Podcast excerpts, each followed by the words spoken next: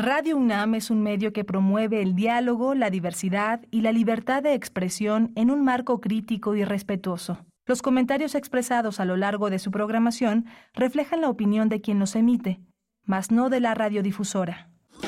Radio UNAM presenta Primer Movimiento. El mundo desde la universidad. Buenos días, bienvenidos, bienvenidas. Inicia primer movimiento en Radio UNAM. Estamos en vivo con ustedes a través de las frecuencias universitarias. Hacemos radio pública, radio universitaria 96.1 en FM y 860 de amplitud modulada. También estamos en la web para todo el planeta www.radio.unam.mx. Miércoles 17 de enero del 2024. Ayer murió José Agustín a los 79 años de edad, artífice de, la, de lo que se conoció, se dio a conocer después, aunque él renegaba o no aceptaba de la mejor manera o de toda gana eh, esta cuestión, este epíteto de generación de la, eh, de la onda. Así lo bautizó la escritora Margot Glantz. Pero bueno, finalmente José Agustín, poseedor de una irreverencia literaria que tomaba ritmos, velocidades mm, estrepitosas, eh, de una gran vitalidad, de una rebeldía, de esa que se profesa toda la vida. José, José Agustín fue siempre y será siempre joven, nos evoca una manera de vivir para su generación, pero no solamente para su generación, sino también para todas las que vinieron después. Nos invitó a vivir en libertad en nuestro lenguaje, en nuestra lengua, pero a través de la literatura nos trajo nuevos códigos, nuevos personajes a la literatura escrita en mexicano urbano, y juvenil. Y bueno, es muy conmovedor leer las muestras de cariño, de agradecimiento que se compartieron, que todavía se seguirán y se, se seguirán el día de hoy y en días posteriores eh, los agradecimientos, el cariño, las muestras de cariño en redes sociales, en distintos espacios que se han compartido mm, ante esta partida se lleva el cariño de mucha gente. Así iniciamos este miércoles 17 de enero 2024. Está Rodrigo Aguilar en la producción ejecutiva. Eh, nos acompaña hoy Andrés Ramírez en la operación técnica de la consola. Está también Violeta Berber en la asistencia de producción. Eduardo Castro en el servicio mm, social y Héctor Castañeda en la conducción de primer movimiento. ¿Cómo estás, querido Héctor? ¿Cómo estás, Berenice Camacho? Bien, contento de estar aquí contigo. Gracias a todos los que nos están sintonizando a través de las frecuencias de Radio UNAM. Los leemos en las redes sociales de la emisora Radio UNAM en X y primer movimiento. Ahí estamos principalmente en X, al pendiente de sus comentarios. Me sumo, me sumo y me resto al homenaje que le estamos haciendo al pequeñísimo y humilde homenaje que le estamos haciendo aquí al grandioso José Agustín, uno de los escritores más importantes, no nada más de nuestro país, sino yo creo de la literatura del siglo XX, creador pues sí, pionero, como decías, de la literatura de la onda, un género que a él no le gustaba en lo absoluto, de eso platicamos después, un género sin embargo del que él fue pionero. Eh, yo, entre sus libros, tengo por ahí, entre mis favoritos, La Contracultura en México. Si no han leído a José Agustín, pues háganlo ahora. Les recomiendo personalmente La Contracultura en México. No únicamente era escritor, era periodista, era melómano, era cineasta. Guionista, Guionista de cine. Estudió cine, estudió literatura también aquí en la UNAM, estudió cine. Estuvo casado con Angélica María la actriz, la actriz y artista pop de la época. bueno, tú también. punk, punk José Agustín era la pareja del año. Esa, esa, esa parte, eh, digamos, personal también eh, en su primer matrimonio fue para eh, tener la posibilidad de viajar a Cuba. Cuba que pues estaba recién dos años antes estrenando la revolución cubana y bueno, se casó por esa razón, porque como era menor de edad, al momento de casarte ya podías salir, salir del país, bueno, hacer una serie de trámites que eh, eh, siendo menor de edad, sin, sin estar casado, pues no, no se podían en, esa época. Ah, mira, yo quiero que me ayude con mis trámites de Angélica María de la época. Y bueno, además de escritor, de periodista, de cineasta, era un melópata consagrado, creo que una pieza fundamental para el rock mexicano desde la literatura. Él desarrolló los términos contracultura en México, habló de la historia del rock, de su prohibición, los hoyos funkies, él junto con Parménides desarrollaron los términos que hoy conocemos como hoyos funkies después de que se prohibió el rock en México. Y bueno, escribió también uno de los mejores libros de historia de México, La tragicomedia mexicana. Yo no lo he terminado de leer, lo confieso, Em, les recomiendo mucho La Contracultura en México y la Tragicomedia Mexicana de José Agustín.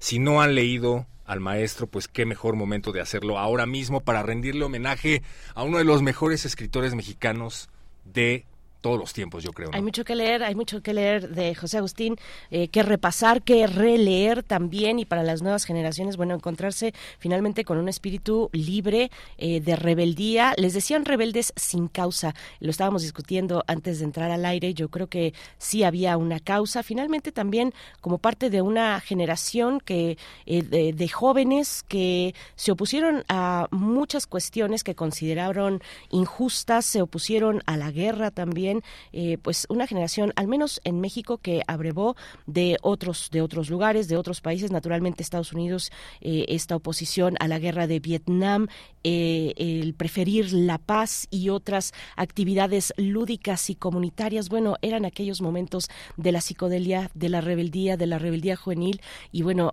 José Agustín abrió la puerta, abrió nos abrió la puerta a todos, nos abrió la puerta a todos, a todos los que de cualquier edad nos consideremos jóvenes.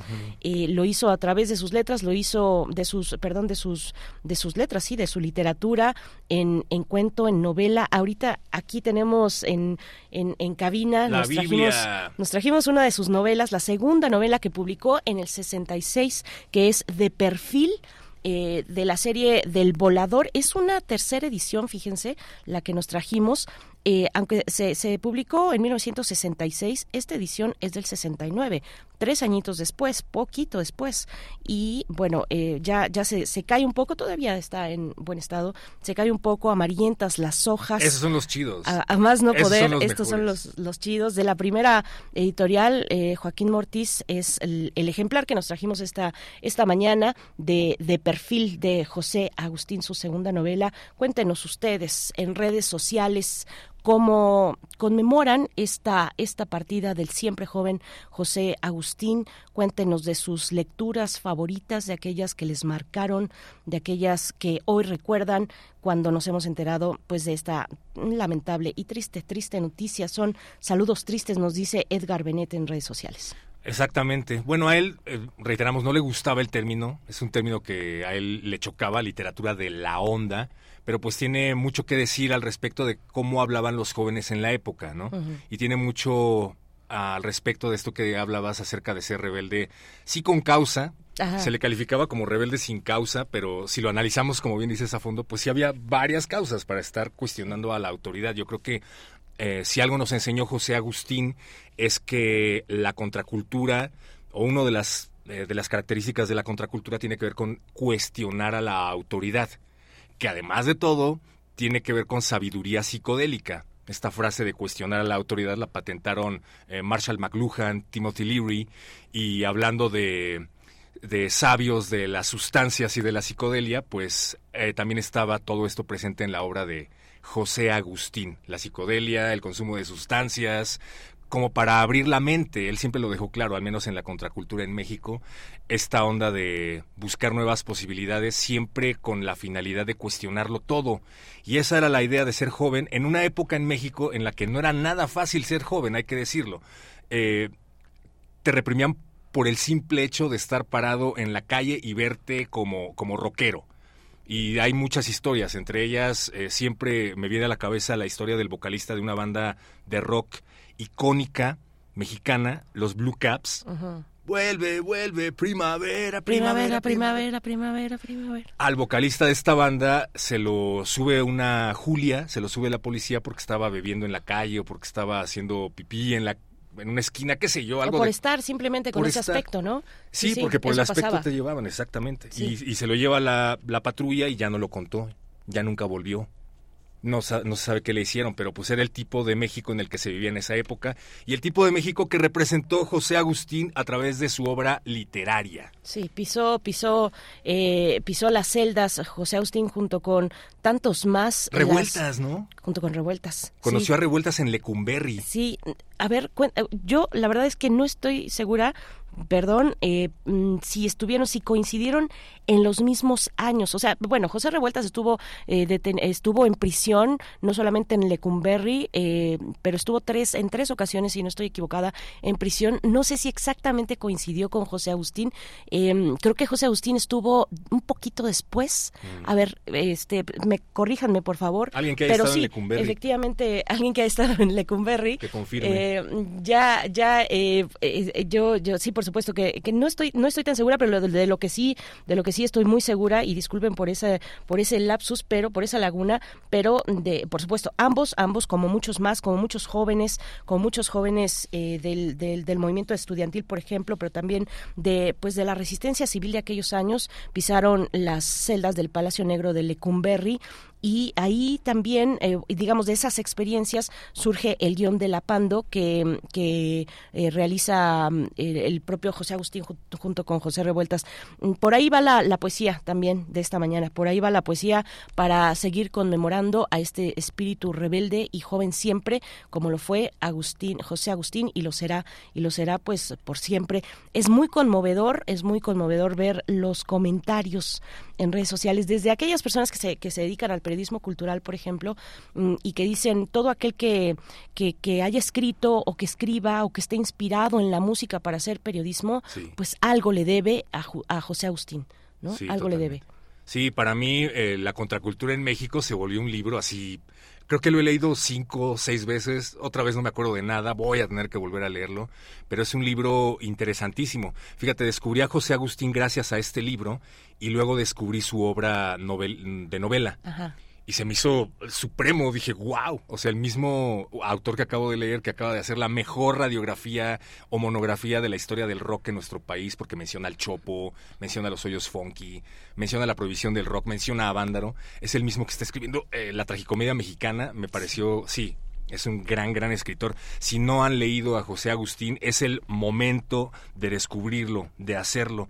Y bueno, yo me quedo con esto, con el hecho de que el rock la psicodelia y la contracultura eran parte fundamental de su obra. No, sé cómo definir esta, esta cuestión de la literatura de la onda, hay muchas formas de hacerlo, pero iba más bien por el hecho de que se usaba el slang de los jóvenes de la época por primera vez, al menos en México, en la literatura pero tenía que ver con muchas más cosas, qué es lo que estaba ocurriendo en el ideolo, en, en la ideología de los jóvenes de aquel entonces, ¿no? Sí, por supuesto. Y, y, José Agustín, con respecto a la música, pues no se quedó con la música únicamente de, de una época, por supuesto que el rock siempre lo acompañó, pero, pero eh, pues eh, exploró muchos géneros, exploró incluso, eh, y no solo exploró, hizo propios géneros clásicos de música clásica. Tú mencionabas a Wagner, pero también en alguna entrevista habla de Bruckner, habla, habla de uh, Mahler también, eh, y habla de jazz ya más recientemente, ¿no? Habla de, de, de, la escucha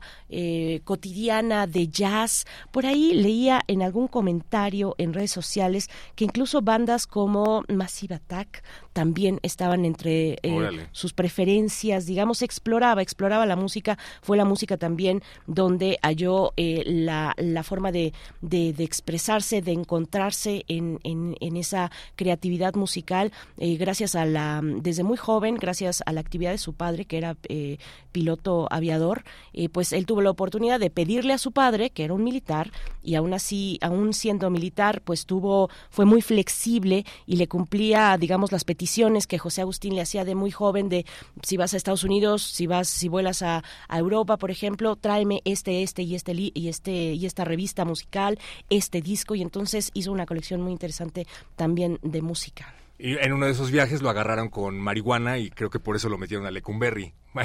Bueno, pues a no, está de más decirlo. Em, yo me quedo con una serie de historias que he leído gracias a la pluma de José Agustín que tienen que ver con el, rock y la contracultura. Entre ellas, la leyenda de que Jim Morrison, el legendario rey lagarto de los Doors, sí vino a México. Venía a México a dar un show con todos los Doors, pero hay muchas historias al respecto. Lo que dice José Agustín es que finalmente no pudo llegar porque era una época en la que ni se sabían organizar eventos de rock en México, ni había interés de hacerlo y había una eh, censura y represión en esos temas brutal. Pero que el hijo del entonces presidente Díaz Ordaz, que era mega fan de los Doors, decidió que él sí quería ver a Jim Morrison y lo contrató para que le diera un show privado a él y a sus amigos en algún lugar secreto de la Ciudad de México. Y, y esa es la historia que Jim Morrison llegó aquí a México a dar un show privado únicamente para el hijo de Díaz Ordaz y sus amigos, que le pagaron su show privado porque era mega fan. Eh, y por cierto, el hijo de Díaz Ordaz, que bueno, si hay alguien que por casualidad no sepa que Díaz Ordaz es uno de los presidentes más, eh, de corte más dictatorial que ha tenido México, asesino, infame, eh, pues tenía un hijo rockero y, no nada más trajo a Jim Morrison con sus propios medios o con medios públicos, lo cual me volaría la cabeza, sino que además tenía una banda de rock. Y de ahí la frase icónica de Alex Lora del Tri, ya solo va a poder tocar el hijo de Díaz Ordaz. y, está su banda de rock ahí en YouTube. La verdad es que yo también tengo ahorita una laguna, no me acuerdo de cómo se llama, lo voy a buscar y se los comparto, pero así lo encontré. Banda del hijo de Díaz Ordaz y tiene un disco, eh, no es muy bueno, suena a rock progresivo de la época pero bueno, he ahí esta anécdota, compartida por el maestro José Agustín en uno de sus libros. Y además eh, eh, también inmortalizó eh, el primer encuentro de José Agustín con The Doors, rápidamente, porque ya nos tenemos que ir, pero el primer encuentro, al menos que tenemos a través de una de, una, de, manera epistolar, con una de las cartas que, que, envió en su momento a su compañera Margarita Bermúdez, fue precisamente cuando se, cuando, cuando fue, en el contexto estaba en Acapulco, bueno, él es de Guerrero, aunque nació en, en Guadalajara, pero es de Guerrero, y estaba en Acapulco eh, con una con una amiga y entonces una amiga entiendo que eh, estadounidense y empezaron a hablar con otros amigos estadounidenses sobre esta banda y la pusieron y entonces José Agustín decía así para abrir abrir las puertas de la de la conciencia estos este joven Jim Morrison que que, que que compone digamos declamando poéticamente al aire al aire y en vivo sus algunas de sus letras no este digamos inspirado y guiado por ciertos espíritus en fin eh, fue es una, es una manera interesante. Busquen esa, esa carta de José Agustín donde describe su primer encuentro con The Doors. Pero quédense también hasta la poesía necesaria porque vamos, va, va por ahí, va mucho por ahí. Pero vamos ya con los contenidos, son las 7 con 23 minutos. Vamos a hablar para iniciar esta mañana sobre una buena noticia, la declaración del Parque Nacional Bajos del Norte en Yucatán como área natural protegida. Estaremos con Miguel Rivas, director de Santuarios Marinos de Oceana en México. También vamos a hablar acerca de la campaña Historias que sobreviven, una campaña que narra a través de tres cortometrajes los últimos momentos de vida de varios periodistas mexicanos. Vamos a tener para ello aquí a Sara Mendiola, que es directora ejecutiva de Propuesta Cívica, un tema brutal, el de los periodistas en México, uno de los países más peligrosos para ejercer esta profesión. En la nota internacional, Cuba y el aumento a los combustibles eh, en la isla. Vamos a conversar con el doctor José Antonio Hernández Macías, doctor en Estudios Latinoamericanos por la UNAM, miembro de la Red de Investigación sobre eh, Integración de América Latina y el Caribe y también del Comité Ejecutivo de la Asociación Mexicana de Estudios del Caribe. Tendremos también poesía necesaria en voz de Berenice Camacho y en la mesa del día el segundo estudio del Observatorio Teatral de la CDC de la UNAM con Juan Meliá, que es director de teatro de nuestra máxima casa de estudios. Así es, vamos a hablar de, del teatro, de cómo cerró el 2023 y de cuál es el panorama para el teatro en México con Juan Meliá. Y a partir de este segundo estudio del Observatorio Teatral de la Coordinación de Difusión Cultural de la UNAM, hablaremos al cierre con el doctor Plinio Sosa, que ya está de vuelta con nosotros, la glicina y la inherente conducta contradictoria. Vamos a conversar para cerrar con broche de oro con el doctor Plinio Sosa, académico de la Facultad de Química, divulgador científico, que nos acompaña cada miércoles. Nos dicen por acá que eh, Ricardo Luciano dice casi seguro que José Agustín coincidió con revueltas, estaban en diferentes crujías porque estaban en Lecumberri por diferentes motivos. Gracias, Ricardo Luciano. Yo la verdad es que más bien lo que les expongo es una duda porque yo entendía que era por el 69 que estuvo ahí revueltas y, y José Agustín por ahí del 83-84, pero bueno, gracias, gracias por la, por la, por la corrección y por despejar mi duda. Vamos a ir con música. Hablando de José Agustín, hablando de cuestionar a la autoridad, pues hoy la selección me imagino que la hace nuestro querido productor Rodrigo Rockdrigo. Y pues él nos recomienda este clásico llamado Rompiendo la Ley de Judas Priest clásico fundamental del heavy metal y un abrazo a la eternidad al maestro José Agustín.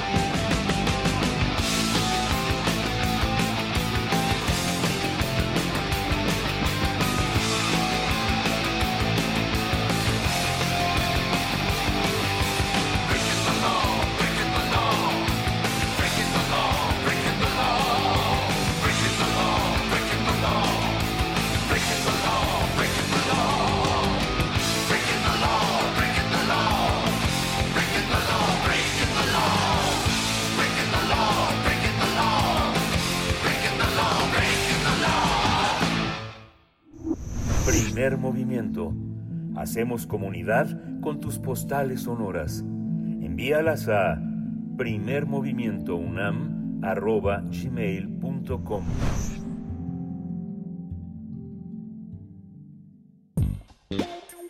Pensar y accionar sobre nuestra relación con el ecosistema. La Secretaría de Medio Ambiente y Recursos Naturales, Semarnat, publicó en el Diario Oficial de la Federación 20 decretos de áreas de nuevas áreas naturales protegidas en la República Mexicana. Con la declaración de estas áreas naturales protegidas se podrán enfrentar fenómenos globales como la crisis climática y la pérdida de biodiversidad Además, contribuye a la preservación de la naturaleza y a mantener el bienestar de las comunidades que dependen de ellos. Entre las áreas mencionadas destaca la creación del Parque Nacional Bajos del Norte en Yucatán, donde la Asociación Oceana contribuyó con la protección de los mares mexicanos. Gracias a sus expediciones se conoció que alberga 197 especies de peces, 56 especies de moluscos, 82 especies de cindarios y es hogar de 5 especies de tortugas marinas. Tiburones como el martillo común, tiburones como el toro, eh, hay ballenas y hay muchas otras especies. Con este decreto se logrará proteger la vida marina y traer bienestar a la gente de Yucatán, a los pescadores también. Tendremos una charla sobre esta área natural protegida, la más grande del Golfo de México y la única 100% marina de las 20 que recibieron esta categoría. Y para hablar de este tema nos acompaña Miguel Rivas, director de Santuarios Marinos de Oceana, Oceanía en México. ¿Cómo estás? Bienvenido. Hola. Hola Héctor, Berenice, muy buenos días. Gracias por invitarnos a hablar de estos temas y sobre todo porque esta vez son buenas noticias. Así que muchas gracias. Esta vez son buenas noticias. Gracias Miguel Rivas de Oceana. Gracias por estar con nosotros, por aceptar esta invitación. Pues sí, para iniciar 2024 con buenas noticias que falta nos hace y además eh, mejor aún porque es en temas eh, de, del medio ambiente y su protección. En cómo, pues bueno, cómo, cómo, cómo tomar esta, esta noticia, este, eh, esta publicación en el Diario Oficial de la Federación. Son 20 las nuevas áreas naturales protegidas y esta que tiene que ver exclusivamente con, con el océano. Así es, Berenice. De hecho, de las 20 áreas naturales protegidas que se han decretado, ya suman un total de 43 durante la nueva administración mm. y por lo tanto esto siempre será una buena noticia para todos y para todas porque quiere decir que hay más México protegido, ¿no? que hay más superficie, ya sea en tierra o en el mar, que se está destinando a la protección entendiendo que la conservación del medio ambiente es algo que nos beneficia a todos y todas, ¿no? Entonces, lo primero es tomárselo como una muy buena noticia. Lo segundo es que creo yo eh, hay áreas naturales protegidas que tienen una particularidad y es que han sido trabajadas con la idea de generar bienestar para la gente, ¿no? Esta, esta palabra que usa mucho el gobierno de cómo poder traer eh, mejores condiciones de alimentación, captación de agua, etcétera, y que en el caso del Parque Nacional Bajos del Norte nosotros estuvimos muy involucrados con ello, es decir, que estuvimos trabajando muy de la mano con las cooperativas pesqueras, con las comunidades de Yucatán, para que ellos mismos fueran quienes le pidieran a la autoridad que era necesario proteger en este caso los bajos del norte, que son una serie de arrecifes, donde ahí vive una gran cantidad de especies que Héctor los mencionaba recién, eh, especies de tortugas, ballenas, tiburones, ¿no? Y no solo eso, sino que también es el hogar de especies pesqueras que son de gran importancia, como lo son el, el pulpo, la langosta, el mero rojo, que son especies que tristemente vienen de declive. Entonces, estas áreas naturales protegidas no solo están contribuyendo al patrimonio natural, sino que también están contribuyendo al bienestar social y creo yo que eso es una muy buena noticia y es un muy buen paradigma de cara a las próximas áreas naturales protegidas que se tengan que decretar en el país. Miguel, yo creo que hay que abundar en ello, que nos digas por qué es importante la biodiversidad, pero también que nos hables acerca de lo importante que esto es a largo y mediano plazo para actividades como la pesca, em, para la derrama económica en general. Eh, cuéntanos de qué se trata esto. ¿Siempre fue pensado como un lugar en donde se iban a criar nuevas especies para que después fueran aprovechadas de manera eh, por la economía mexicana? Claro, Héctor. De hecho, justo ese es el valor que tiene Bajos del Norte. Es un área 100% marina, ¿no? A diferencia de otras áreas naturales protegidas que, que se decretan muchas veces, ahí hay tierra, ¿no? Hay islas, hay, hay zonas de porción de tierra que se que se protegen, ¿no? En este caso, lo que estamos protegiendo es, es una parte fundamental del fondo marino, ¿no? Un espacio que es clave para la biodiversidad. Y lo explico como, eh, como muy sencillamente por qué, ¿no? Eh, esta zona de Yucatán se encuentra en una en, un espacio que está entre el Golfo de México, es decir, que toda la vida que existe en el Golfo de México se conjunta o encuentra un, eh, una mixtura, ¿no? Se mezcla con la vida que viene del Caribe mexicano, ¿no? Eso hace que lo que pasa en esta zona de que todavía es Golfo de México es una biota única, ¿no? Es decir, hay seres vivos que, que ahí se mezclan que en otro lugar no tienen la oportunidad de poder mezclarse y poder eh, constituir un paisaje del fondo marino que es único, ¿no? Entonces, eso lo, lo vuelve en un lugar privilegiado para conservar, ¿no?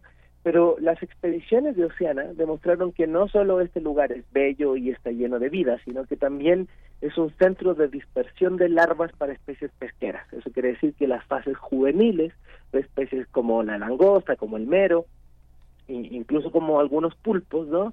Eh, tienen aquí eh, eh, como que se son distribuidos a la deriva de las corrientes, entonces tienen aquí un centro de dispersión, ¿no?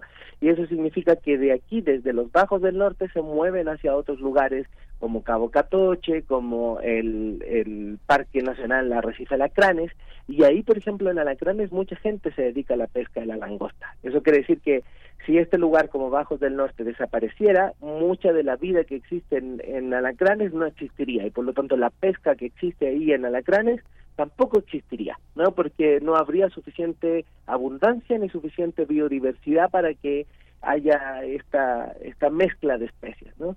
Y si a eso le sumamos que, por ejemplo, los arrecifes son parte de una barrera natural contra ciclones, huracanes, ¿no? Contra las fuertes mareas y además cuando se conserva y se crea mucha vida, esta capta carbono, eso quiere decir que además es un aliado contra la crisis climática, creo que tenemos un punto perfecto que la autoridad supo reconocer que era importante conservar y que la gente pidió que se conservara para que ahora sea el, un nuevo parque nacional, de hecho el más grande del Golfo de México. Qué, qué, maravilla y qué, qué, gran noticia, Miguel, Miguel Rivas. Cuéntanos cómo, digamos, en su caso, cómo, cómo disminuye la actividad ilegal de la pesca cuando se da una declaratoria de área natural protegida como esta, como la que se ha dado en el Parque Nacional Bajos del Norte. este parque nacional lo que tiene son 1.300.000 hectáreas, un, un poquito más, 1.304.116 o 114 hectáreas, ¿no? Entonces, es un gran territorio, es un territorio eh, vasto que, que, hay que, que hay que proteger, ¿no? Sin embargo, de todo ese territorio, tiene más de 300.000 hectáreas que son zona núcleo. La zona núcleo de un parque nacional es una zona donde ocurren los procesos biológicos más importantes y por lo tanto se restringen las actividades ahí de cualquier tipo. ¿no? Eso quiere decir que no va a haber pesca en, en un sitio alrededor de 300.000 hectáreas que, bueno, en este caso están puestas sobre los bajos, sobre los arrecifes. ¿no? Entonces, eh, al no haber pesca ahí, eso permite que las especies se reproduzcan, encuentren hogar, encuentren alimento y por lo tanto que haya más abundancia y vayan hacia otras zonas, porque va a haber tantos peces ahí que en el futuro van a tener que buscar nuevos espacios y por lo tanto van a ir hacia donde zonas que sí se pueden pescar, ¿no? Y lo que hace este parque nacional también es que en el, las restantes 900 y tantas mil hectáreas que, que quedan en este parque nacional, son parte de una zona de amortiguamiento. Eso quiere decir que ahí sí se pueden hacer actividades, sí se puede hacer la pesca, pero tiene que ser ordenada, es decir, que tiene que ser bajo condiciones que se establecen en un programa de manejo. Para eso todavía la autoridad tiene un año para hacer ese programa. Y eh, lo que hace es ordenar la pesca, porque se va a decir cuántas embarcaciones, por ejemplo, se podrían eh, mantener pescando al mismo tiempo. Eso es como la capacidad de carga. ¿Cuánto turismo se puede aceptar ahí? cuánta, eh, qué especies se pueden extraer y con qué artes de pesca, por ejemplo, que sean muy selectivas para esas especies, se puede pescar ahí. Entonces, básicamente lo que pone es un orden a la pesca. Nosotros en, hicimos cálculos de mapas de embarcaciones que con el monitoreo satelital podíamos ver que en un año durante la, eh, la pesca en la zona núcleo había más de 309 embarcaciones en promedio, ¿no? Al año pescando ahí. Entonces esas 309 embarcaciones ya no van a poder pescar ahí, pero sí lo van a poder hacer en la zona de amortiguamiento, siempre y cuando generen estas condiciones de manifestaciones de impacto ambiental, obtener los permisos, etcétera. Entonces, más que una erradicación de la pesca, hay un orden. Y creo que eso yo siempre va a contribuir a que la pesca sea ordenada, a que justo no haya ninguna de estas formas que, las que podemos conocer la pesca ilegal como pesca donde no corresponde o bajo las especies que no se pueden pescar, etcétera, porque se va a tener que reportar todo esto y pedir las autorizaciones a la CONAP. Entonces, básicamente lo que hace es generar un orden sobre la extracción de los recursos que ahí ya existían. Y por eso es importante decir que Parque Nacional es una categoría de protección, una categoría de protección de, de parques, de zonas que tienen eh, características específicas. Es importante que se haya decretado como parque nacional, pero eso también quiere decir que es un primer paso para hacer programas de manejo del parque, para asegurar presupuestos y qué es lo que sigue. Cuéntanos, ¿qué es lo que sigue después de este primer paso que es la declaración de este como parque nacional? Tú lo has dicho, Héctor, parque nacional es la categoría más importante de área natural protegida que nosotros tenemos en México, ¿no? Hay unas que son reservas de la biosfera, áreas de protección de, flora y fauna, santuarios, ¿no? Y, pero la más importante que tenemos es la de Parque Nacional, ¿no? Entonces, eso quiere decir que este sitio realmente es un sitio muy importante para la vida, ¿no? Y lo que sigue, una vez decretando esta área, es establecer las reglas del juego, por decirlo de una manera muy simple, ¿no? Es qué se puede hacer, qué no se puede hacer, cuánta visita se puede tener en términos de buceos turísticos, cuánta visita se puede tener de embarcaciones que pasen ahí, se puede incluso moderar la velocidad a la que pasan para que no haya eh, atropellamientos de cetáceos, etcétera. Es decir, el hecho de ser un área natural protegida nos permite generar una serie de reglamentaciones que antes no no existían, simplemente no no no aplicaban aquí, ¿no? Entonces ahora hay un año en el cual eh, por ley se tiene que hacer un programa de manejo y este programa de manejo va a establecer estas reglas básicas de convivencia con este parque nacional y de ahí este parque nacional no solo se lo construye la autoridad, lo tiene que consensuar con los pescadores, tiene que llegar a acuerdos con las comunidades y creo yo que ese gran primer paso ya está hecho, ya ya hay una hubo un acercamiento, la misma gente dijo quiero que se recupere ahí porque ahí el mero rojo va a tener una oportunidad Mira, voy a dar una cifra que, que me daban la gente de la CONAM cuando estábamos trabajando este documento. Ellos calcularon en, ganancias netas, es decir, en la derrama económica neta después de gastos y todo eso, que va a dejar el área natural protegida, considerando este aumento del mero, va a ser de más de 30 millones al año.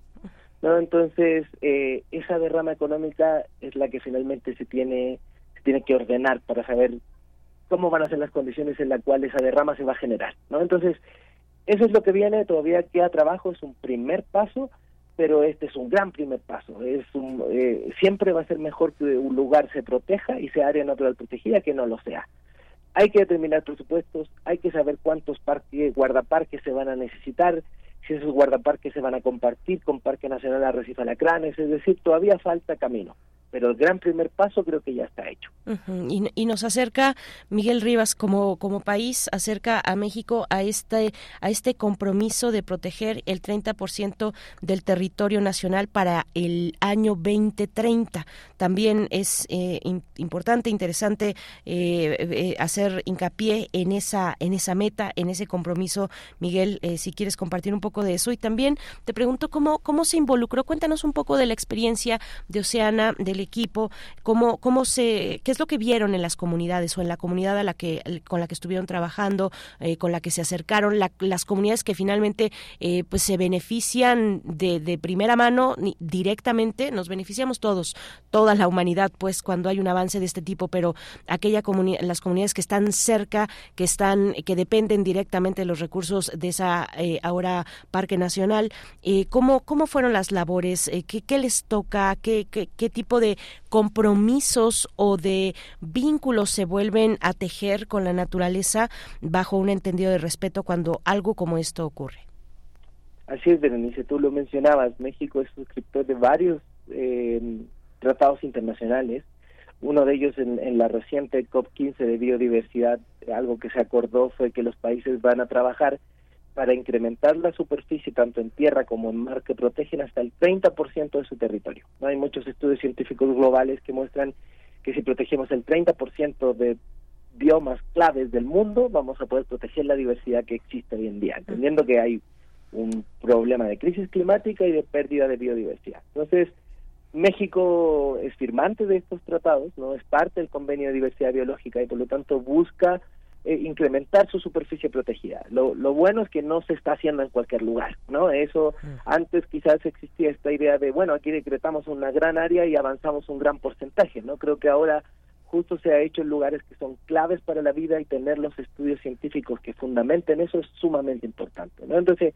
México protegía antes algo del 22%, 22.05, y ahora con este nuevo Parque Nacional estamos avanzando casi un 2% más. Eso quiere decir que todavía hay alrededor de un 6% que está pendiente, que se tiene que, de que decretar en nuevas áreas y nosotros desde Oceana esperamos seguir contribuyendo, determinando lugares claves para la vida, ¿no?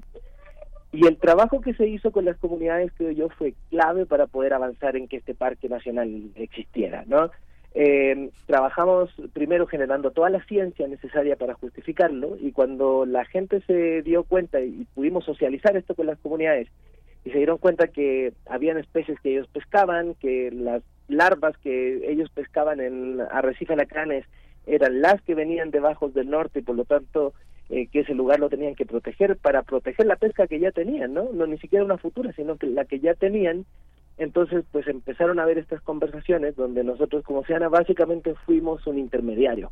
Acercamos a la CONAM, que es la, eh, la Comisión Nacional de Áreas Naturales Protegidas, con la gente. Y les dijimos, ellos son los pescadores, estos son los líderes pesqueros, estas son las comunidades. Y ellos hicieron las conversaciones. Nosotros como sociedad civil básicamente pusimos las piezas sobre la mesa, pero todo lo armaron ellos, creo que fue un trabajo conjunto maravilloso y que finalmente involucra a la gente, porque lo decías tú, nos beneficiamos todas y todas, pero ellos son los principales afectados, son ellos quienes además van a restringir algunas de sus actividades.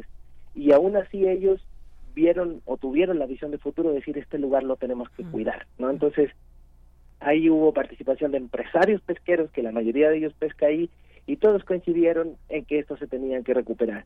De hecho, se calcula que la población del mero rojo podría duplicarse o, recuperarse en un 100% después de cinco años de decretado este parque. E incluso después de siete años podría llegar hasta 160% el incremento en la población. ¿no? Entonces, creo yo que eso lo convierte en un ganar-ganar y Oceana tuvo la la posibilidad de poder sentar a los actores a la mesa y, de alguna forma generar toda la información que permitiera la toma de decisiones, ¿no? Con información clara, muy concreta, además muy aterrizada. Nosotros intentamos con mucho conocimiento que es muy técnico y que es a veces es muy científico, ¿no? Acercarlo a personas eh, que quizás no tienen tanto este conocimiento académico, pero sí un conocimiento más empírico y por lo tanto poder eh, hacer confluir estas formas de conocimiento para que se hablen entre sí. Creo que ese ha sido el mérito que nosotros como organización hemos tenido y estamos felices de haber sido partes de la declaración del Parque Nacional más grande que va a haber en el Golfo de México que vengan más, que se decreten más áreas protegidas para contribuir a disminuir el cambio climático y buena noticia la declaración del Parque Nacional Bajos del Norte como área natural protegida. Enhorabuena a tu equipo, Miguel. Muchas gracias, Miguel Rivas de Oceana en México, director de santuarios marinos y enhorabuena, de verdad.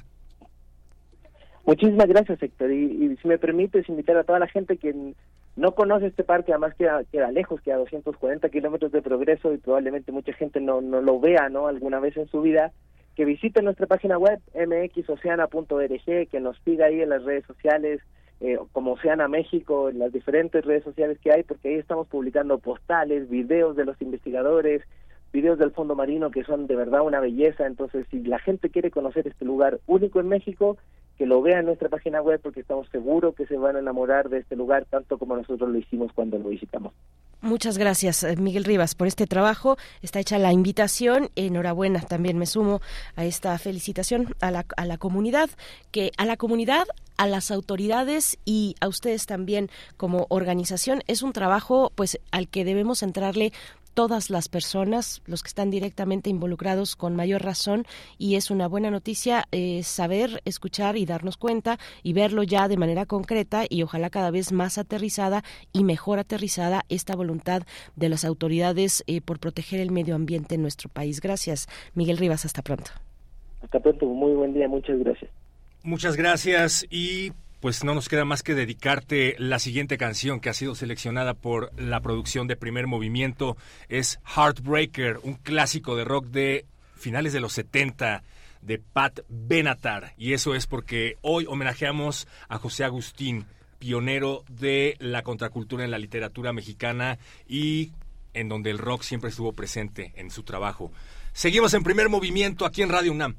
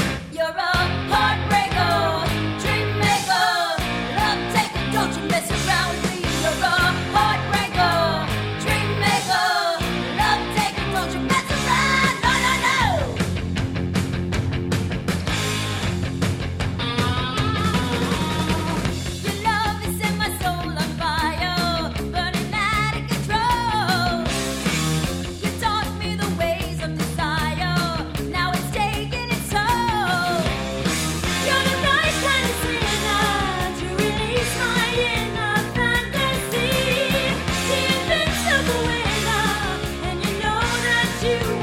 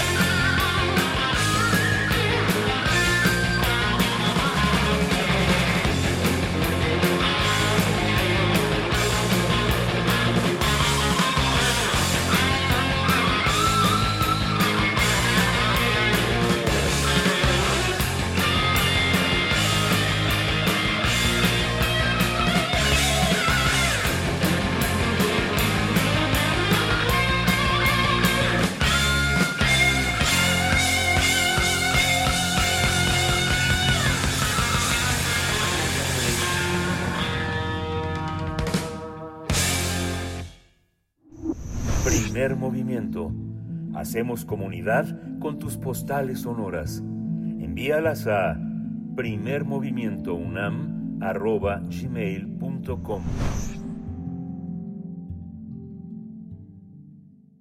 Siete con 52 minutos de la mañana, hora del centro del país, en esta, en este día que estamos pues invocando el espíritu rockero de las almas rebeldes. Amo la selección musical de esta mañana, Berenice. nos, nos encanta.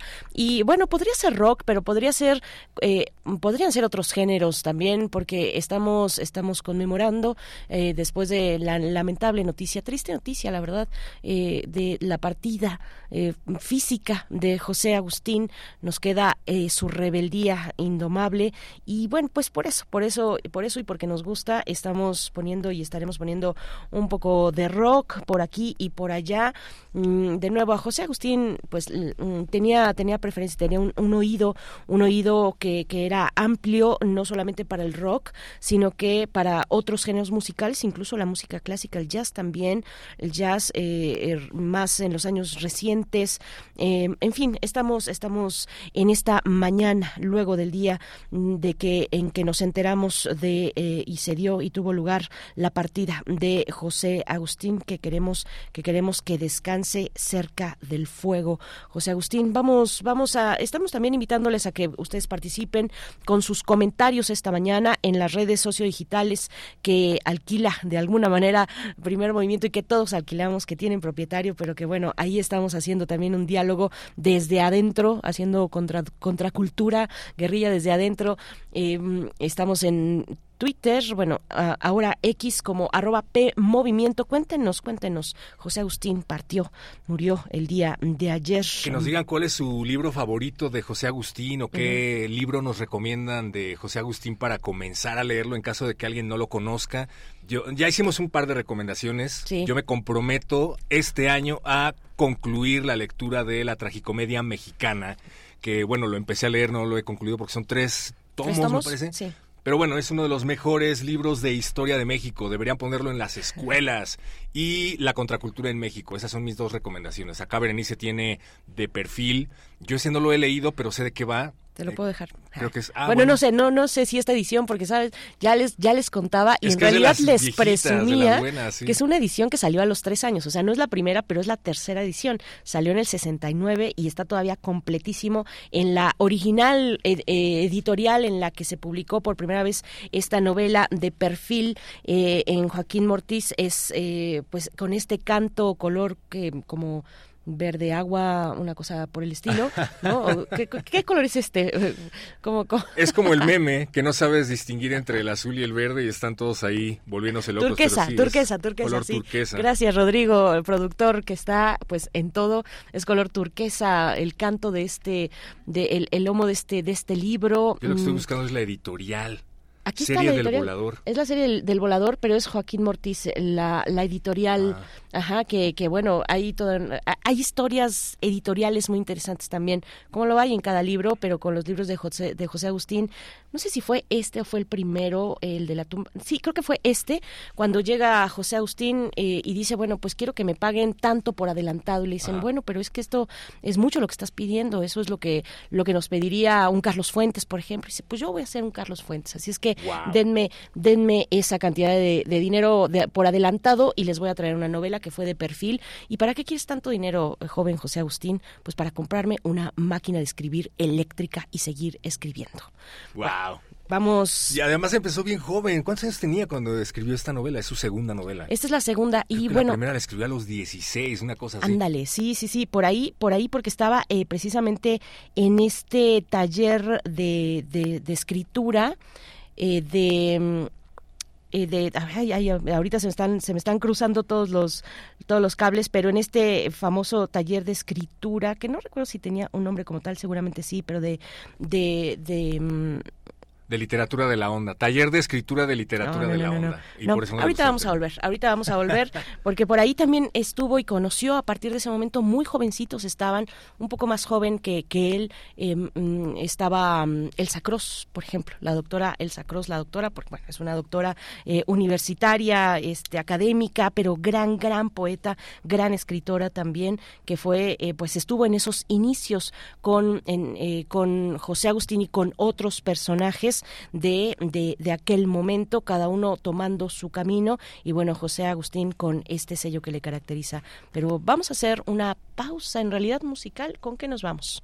Que nos diga... Ah, tenemos una cápsula de UNAM Global a quienes pueden visitar y les enviamos un gran saludo. UNAM Global nos cuenta por qué unos años tienen 365 días y otros 366. No únicamente tiene que ver con el hecho de que el tiempo pasa de manera o se percibe de manera distinta por parte de cada uno de nosotros, lo cual es un embrollo científico. Si quieres meter en un embrollo a un físico, pregúntale qué es el tiempo, pero aquí nos van a explicar por qué, en parte, los años tienen 365 días y otros 366. Gracias, UNAM Global. Gracias, UNAM Global, y con esto nos vamos a la pausa.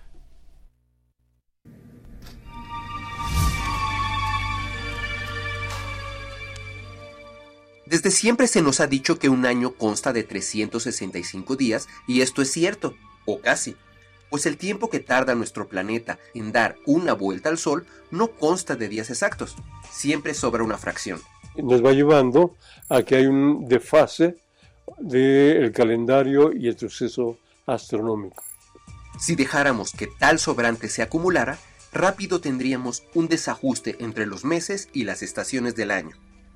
Ello nos obligaría a realizar reajustes drásticos, como hizo Julio César, quien añadió 90 días al año 46 AC, o como pasó en el 1582 de nuestra era, cuando el Papa Gregorio XIII le quitó 10 días y estableció que cada cuatro años habría un 29 de febrero. Y entonces viene la reforma del calendario gregoriano, Saber cuánto dura un año no es tan fácil como uno creería.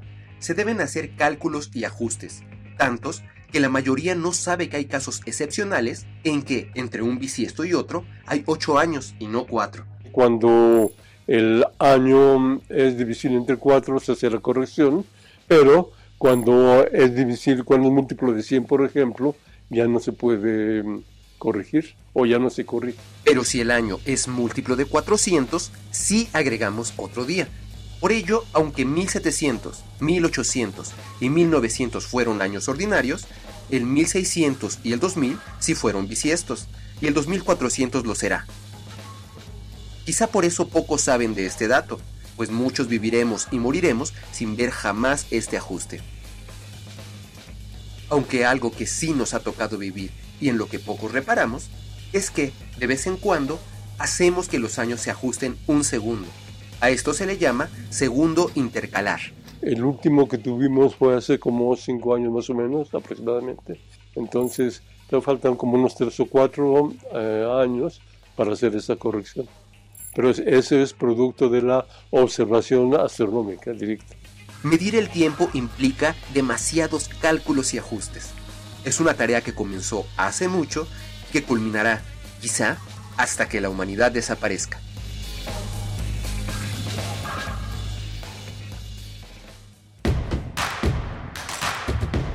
Síguenos en redes sociales. Encuéntranos en Facebook como Primer Movimiento y en Twitter como arroba PMovimiento. Hagamos comunidad.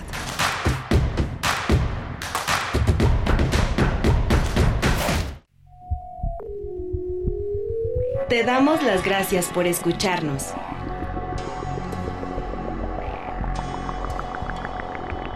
...96.1 en frecuencia modulada. Facebook e Instagram Radio UNAM. Ex Radio UNAM. Radio UNAM. Experiencia sonora. Con los gobiernos de Morena la esperanza avanza. Se construyen grandes obras como hospitales, presas, trenes y aeropuertos. También se ve primero por quienes más lo necesitan y se apoya al campo como nunca antes. Además, 12 millones de personas adultas mayores reciben una pensión para que puedan tener una vida digna. Y seguiremos avanzando, porque con la cuarta transformación hay bienestar en cada rincón. Morena, la esperanza de México. Los gobiernos de acción nacional tienen algo en común. Generan resultados positivos. En Aguascalientes, impulsa el trabajo y rompe suma récord en empleo formal. Guanajuato rescató las estancias infantiles. Querétaro ha invertido como nunca en obra pública. Chihuahua lleva atención médica y medicamento a todo el estado. Yucatán, según el Coneval, ha reducido la pobreza. Y con un Congreso de Acción, el cambio positivo es posible para todo México. PAN. Cuando construimos una red de carreteras única en América Latina, no pensamos en el partido, pensamos en que pudieras llegar a tiempo para abrazar a tu familia. Cuando en el PRI creamos los programas de apoyo a nuestros paisanos, no pensamos en el partido, pensamos en que los tuyos se pudieran reunir cada Navidad. Y cuando conectamos a todo México, no pensamos en el partido, pensamos en que el mejor regalo sería tu felicidad. No somos perfectos, pero los priistas damos resultados y sabemos gobernar. Propaganda dirigida a militantes y simpatizantes del PRI. ¿Para qué escribimos y leemos? Las palabras existen para comunicar, pero ¿por qué tenemos esa necesidad? Las hojas se pueden llenar con reflexiones sobre el mundo en el que tenemos que vivir, más por fuerza que por elección.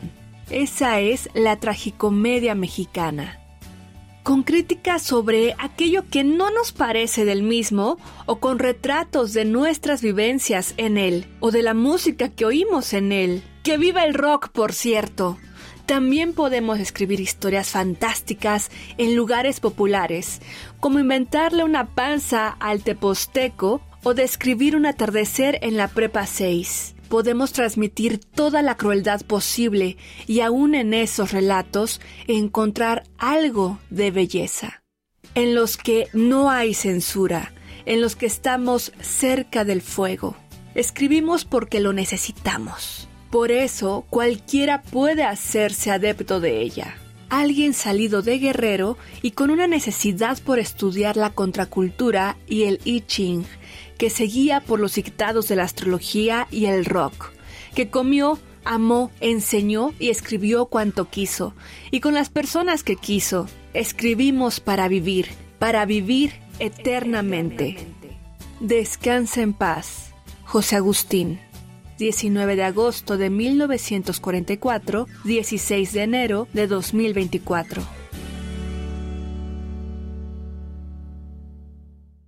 Claudia Sheinbaum, presidenta, precandidata única, Partido Verde. Mensaje dirigido a afiliados e integrantes del Consejo Político Nacional del Partido Verde Ecologista de México. Estamos aquí para refrendar nuestro apoyo a la doctora Claudia Sheinbaum, una científica que ha estudiado el fenómeno del cambio climático. Realmente somos un equipo de trabajo. Toda mi vida me dediqué a estudiar el medio ambiente. Para mí el ambientalismo es parte de mi causa. Y la causa esencial del Partido Verde es esa, es la protección del medio ambiente. ¡Que viva el Partido Verde! Habla Claudia Sheinbaum. La educación pública transforma personas y países. Por ello, como jefa de gobierno, le dimos beca a todas y todos los estudiantes de escuela pública. 294 pilares con educación, cultura y deporte gratuitos. Siete preparatorias nuevas, 40 mil jóvenes estudiando preparatoria a distancia. Dos universidades con 50 mil jóvenes. Todo gratuito, porque la educación es un derecho y se cumple cuando hay honestidad, resultados y amor al pueblo. Claudia Sheinbaum, presidenta. Precandidata única de Morena. Mensaje dirigido a militantes, simpatizantes y Consejo Nacional de Morena. Habla Xochil Gálvez. Imagínate vivir sin miedo. Imagina disfrutar cada tarde y cada noche. Imagina poder abrir tus puertas. Imagina vivir sin rejas. Imagina poder despertar con una sonrisa todos los días, sabiendo que nada ni nadie podrá robarte la paz. Imagina más. Mereces más. Mereces seguridad. Xochitl, tu familia merece más. Precandidata única a presidenta. Cambiemos el rumbo. PAN. Mensaje dirigido a simpatizantes y militantes del PAN y su Comisión Permanente Nacional. Encuentra la música de primer movimiento día a día en el Spotify de Radio UNAM y agréganos a tus favoritos.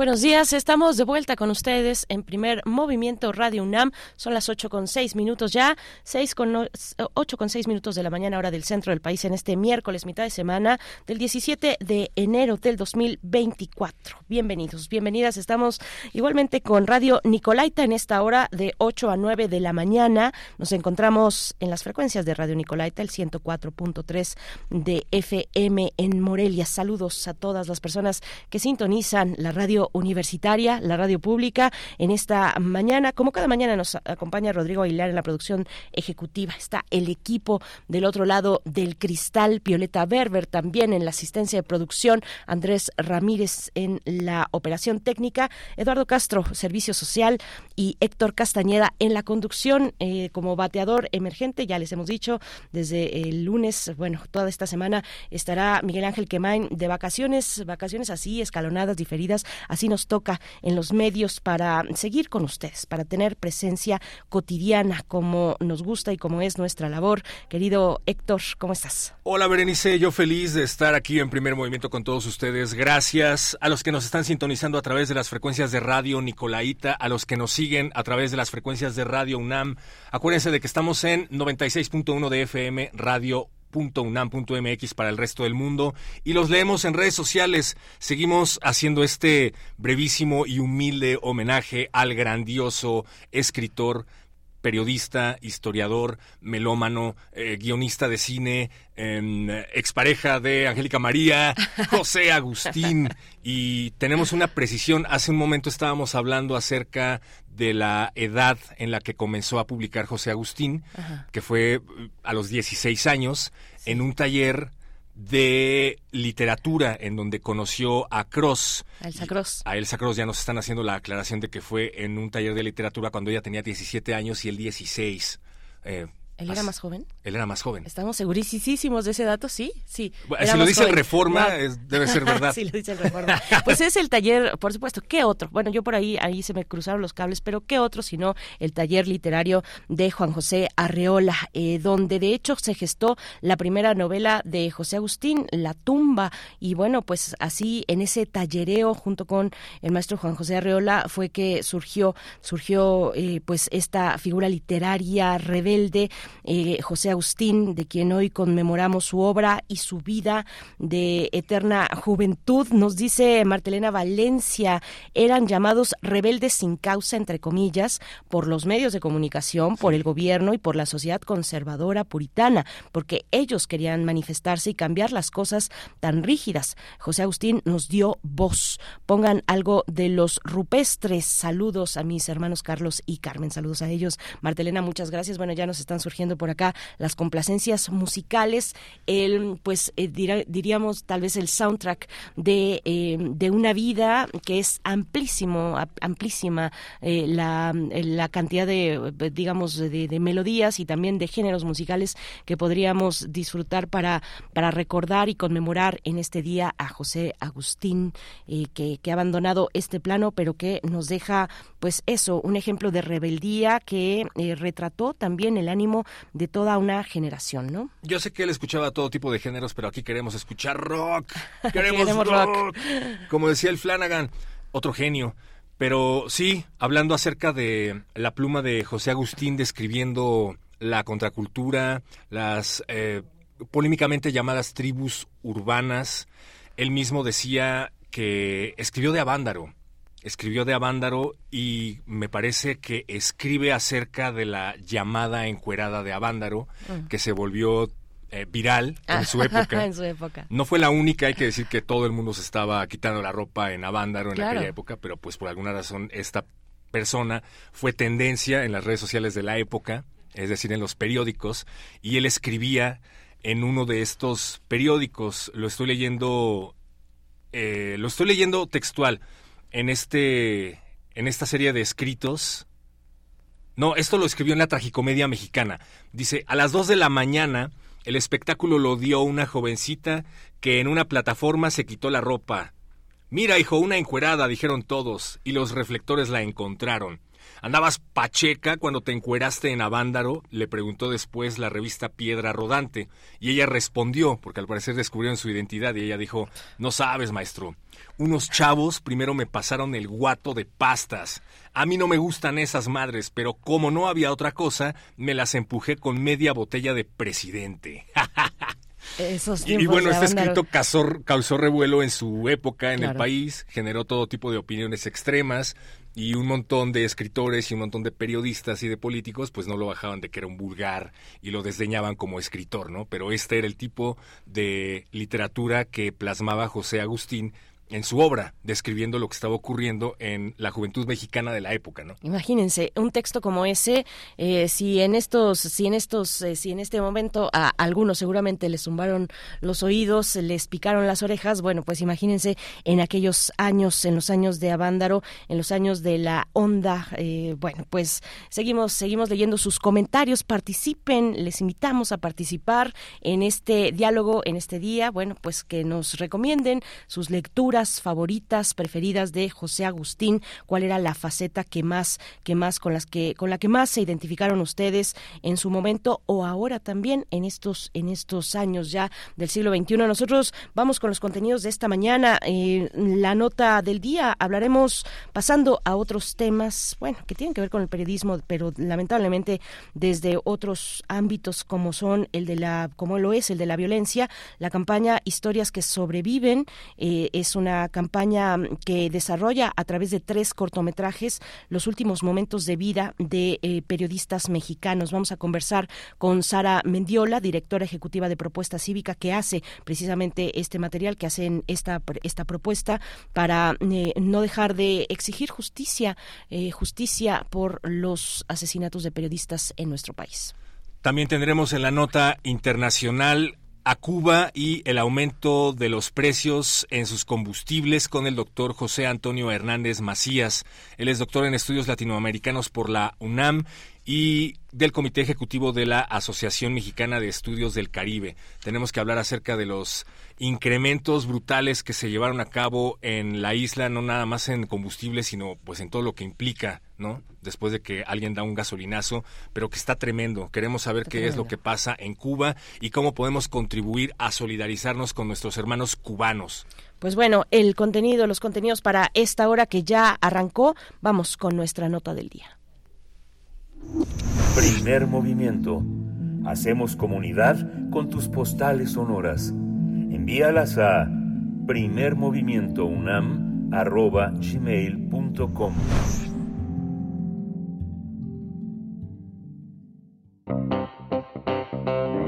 Nota Nacional la campaña Historias que sobreviven consiste en tres cortometrajes que plasman los últimos momentos de la vida de periodistas en México, periodistas que narran las investigaciones que llevaban a cabo antes de ser asesinados y asesinadas. Esta campaña tiene como fin concientizar a la sociedad sobre la labor de investigación y riesgo que realizan los periodistas, ya que desde el 2006 a la fecha 177 han sido asesinados por hacer su trabajo. De hecho, es el país catalogado como el más peligroso para la prensa debido a que el 95% de los asesinatos persisten en la impunidad, mientras que el 100% en desapariciones. Los cortometrajes de la campaña de propuesta cívica presentan dramatizaciones que se centran en los últimos minutos de vida de cada periodista, pero sobre todo resalta la historia que investigaban y por la que resultaron asesinados. De esta manera se busca redirigir la conversación hacia el motivo de las agresiones, luchar contra la estigmatización y desacreditación que enfrentan algunos comunicadores, y ayer fue lanzado en la plataforma YouTube el segundo cortometraje de esta serie que cuenta el caso del periodista Gustavo Sánchez Cabrera, quien se suma al primer cortometraje sobre el caso de Regina Martínez Pérez. Ella desempeñaba su cargo en Veracruz, su trabajo como periodista en Veracruz. Pues vamos a conversar sobre esta campaña que busca, como hemos dicho, concientizar sobre cómo la labor periodística le ha costado la vida a 177 personas en México desde el año 2006. Nos acompaña esta mañana Sara Mendiola, directora ejecutiva de Propuesta Cívica. Gracias, Sara Mendiola. Buenos días, bienvenida, bienvenida a este espacio, a Primer Movimiento. Te saluda Héctor Castañeda y Berenice Camacho. ¿Cómo estás? Berenice, Héctor, buenos días, muchas gracias. Un saludo a ustedes y a su auditorio.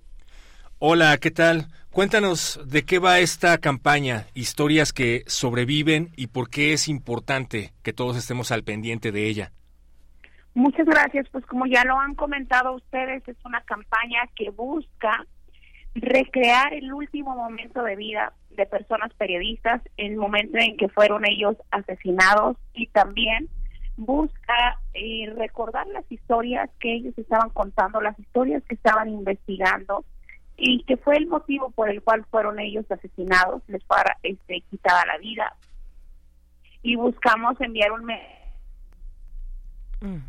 Bueno, vamos a... Se nos, se nos fue la comunicación por un momento.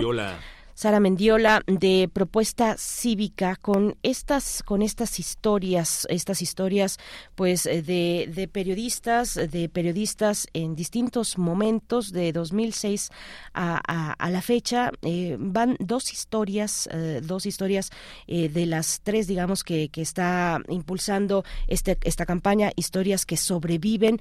Una de ellas, Gustavo Sánchez, asesinado en 2021 en el Istmo de Tehuantepec, que se encontraba Mm, incluso dentro del mecanismo de protección a periodistas y que eh, aún con esas condiciones, aún en esas condiciones, pues le fue arrebatada la vida por motivo, y es muy importante poner el énfasis en esto, por motivo de su actividad eh, periodística, de su actividad cotidiana. Hay muchas y son lamentablemente muchas las razones de la violencia, los motivos y el móvil de la violencia eh, en este país.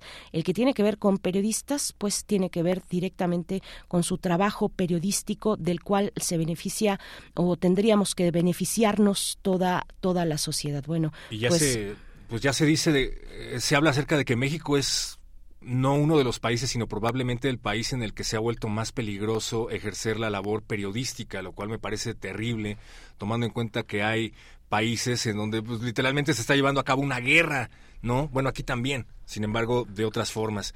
Y terrible más terrible aún el hecho de que las investigaciones revelan que la violencia en contra de los periodistas no únicamente proviene del crimen organizado, como se pensaría, sino también por parte de algunas autoridades, servidores públicos que intimidan, amenazan y censuran a los periodistas, pues ya desafortunadamente históricamente aquí en nuestro país. Y ahora que vienen campañas políticas, veré, pues creo que también vale la pena poner esto sobre la mesa, no nada más por porque se puede prestar a que alguien piense que se está aprovechando el tema, sino porque ciertamente se vuelve un periodo más violento para los periodistas, más peligroso el tiempo electoral eh, de campañas aquí en México. Así es, y bueno, y queremos, y también lo dice, lo dice esta campaña, historias que sobreviven, eh, pues saber que, cuáles son las propuestas en su momento, cuando ya estemos plenamente en las campañas, pero las propuestas eh, precisamente de las personas candidatas para, para, eh, para, para proteger la vida, la vida, de eso estamos hablando, la vida de las y los periodistas, sobre todo en ciertos puntos, fuera, fuera del foco, en, en, en estados de la República, en municipios donde muchas veces los medios masivos pues no, no tienen la mira puesta, pero estamos de vuelta ya con Sara Mendiola. Gracias, Sara. Eh, eh, te, escuchamos. Nos comentabas sobre la, eh, mm, la, mm, la necesidad, la pertinencia de contar estas historias de esta manera. Berenice Héctor, muchas gracias. Sí, Propuesta Cívica lanza esta campaña Historias que sobreviven, una campaña que trata de representar el último momento de vida de periodistas el momento en el que fueron asesinados por ejercer su labor.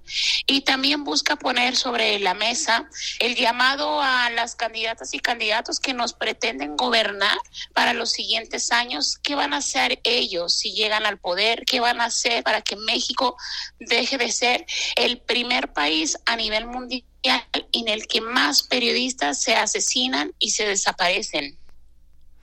Nos, nos decíamos antes de regresar contigo acerca de que las investigaciones dan a conocer que las amenazas y la violencia en contra de los periodistas no únicamente provienen de cárteles o de miembros del crimen organizado, sino también por parte de servidores públicos. Esto, bueno, creo yo que es un secreto a voces, se sabe, pero nos gustaría que nos dijeras de dónde proviene esta, esta certeza, esta declaración que es fuertísima. Es correcto, Héctor, lejos de que pudiéramos creer o tuviéramos en el imaginario social que son grupos delincuenciales los principales agresores de periodistas, no es así.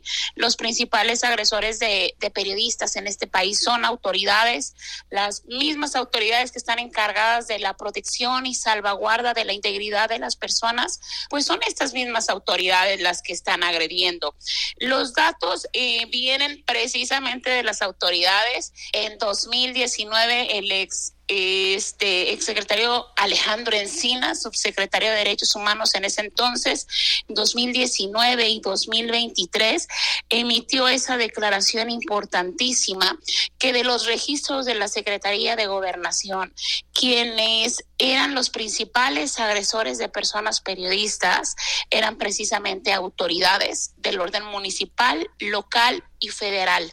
Asimismo, también el mecanismo para la protección de personas defensoras de derechos humanos y periodistas, un mecanismo que fue creado para proteger a estos dos grupos de la población, pues también ha declarado que de sus registros los principales agresores eh, son autoridades. Basta también ver informes de la Fiscalía General de la República, específicamente de la Fiscalía Especial para la Atención de Delitos Cometidos contra la Libertad de Expresión, para ver que del 60% de sus sentencias condenatorias, pues estas sentencias son hacia autoridades mexicanas. Sí. Eh, por los diversos delitos. Por supuesto. Eh, eh, Sara, ¿qué, quiénes, ¿quiénes son? Cuéntanos, cuéntanos de estas historias, eh, de estas historias que sobreviven. ¿Quiénes son estos, quiénes fueron estos periodistas? ¿Qué tipo de trabajo periodístico estaban realizando al momento de sus, de sus asesinatos, de sus muertes violentas?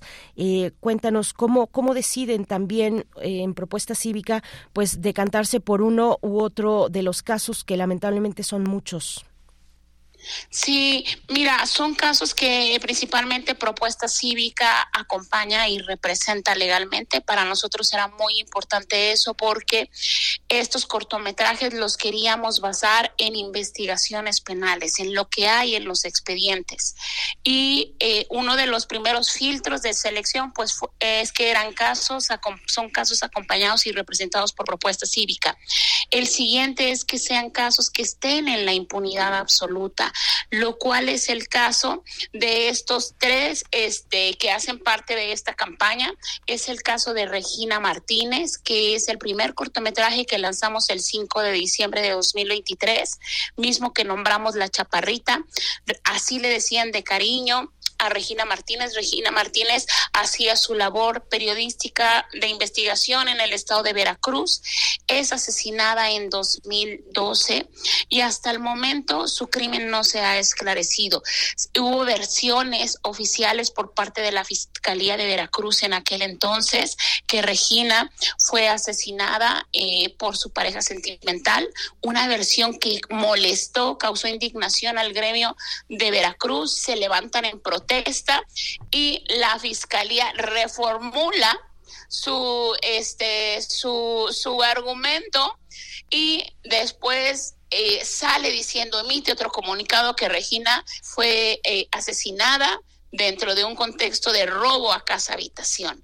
Vemos también en este en el caso de Milo Vela, otro caso que hace parte de esta campaña que será el tercer cortometraje que lanzaremos el 7 de febrero. Milo como le, decían de cariño, Miguel Ángel López Velasco, su nombre, él también fue asesinado en, Veracruz en 2011. Eh, investigaba temas de narcopolítica, y bueno, e irrumpen en su domicilio un día en la noche y lo asesinan a él, asesinan a su esposa y a su hijo, quien también era fotoperiodista. Tanto Regina como Milo son asesinados en la administración de Javier Duarte y ambos periodistas estaban investigando temas de narcopolítica, de corrupción. Ellos tenían investigaciones muy serias y muy fuertes de cómo las autoridades de Veracruz que estaban al mando en ese tiempo estaban facilitando la entrada y actividades de grupos delincuenciales como los Zetas. Y este y también ese caso está en absoluta impunidad.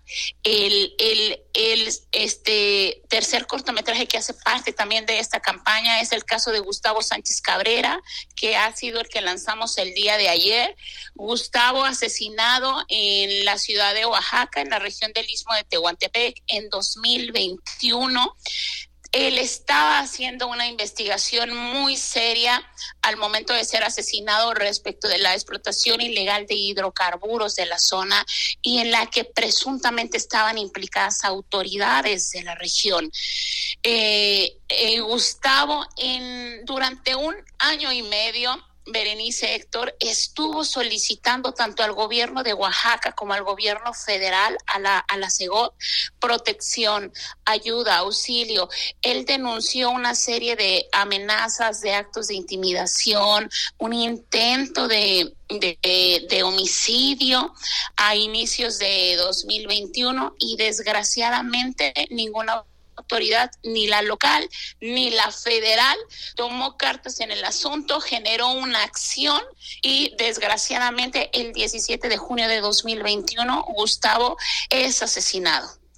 Eh, son historias que, que reflejan la mayoría del resto de historias de periodistas asesinados en este país.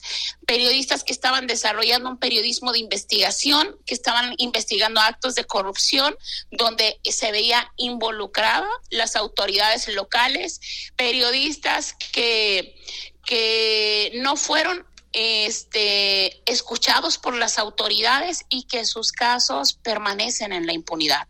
Sí, Sara, en el caso de, de, Regina Martínez, eh, asesinada en 2012 en su casa en Veracruz y quien era corresponsal eh, en ese estado de la República para Proceso y la Jornada, eh, ¿cuál, es, ¿cuál era su trabajo de investigación periodística? ¿Qué es lo que, qué es lo que estaba realizando?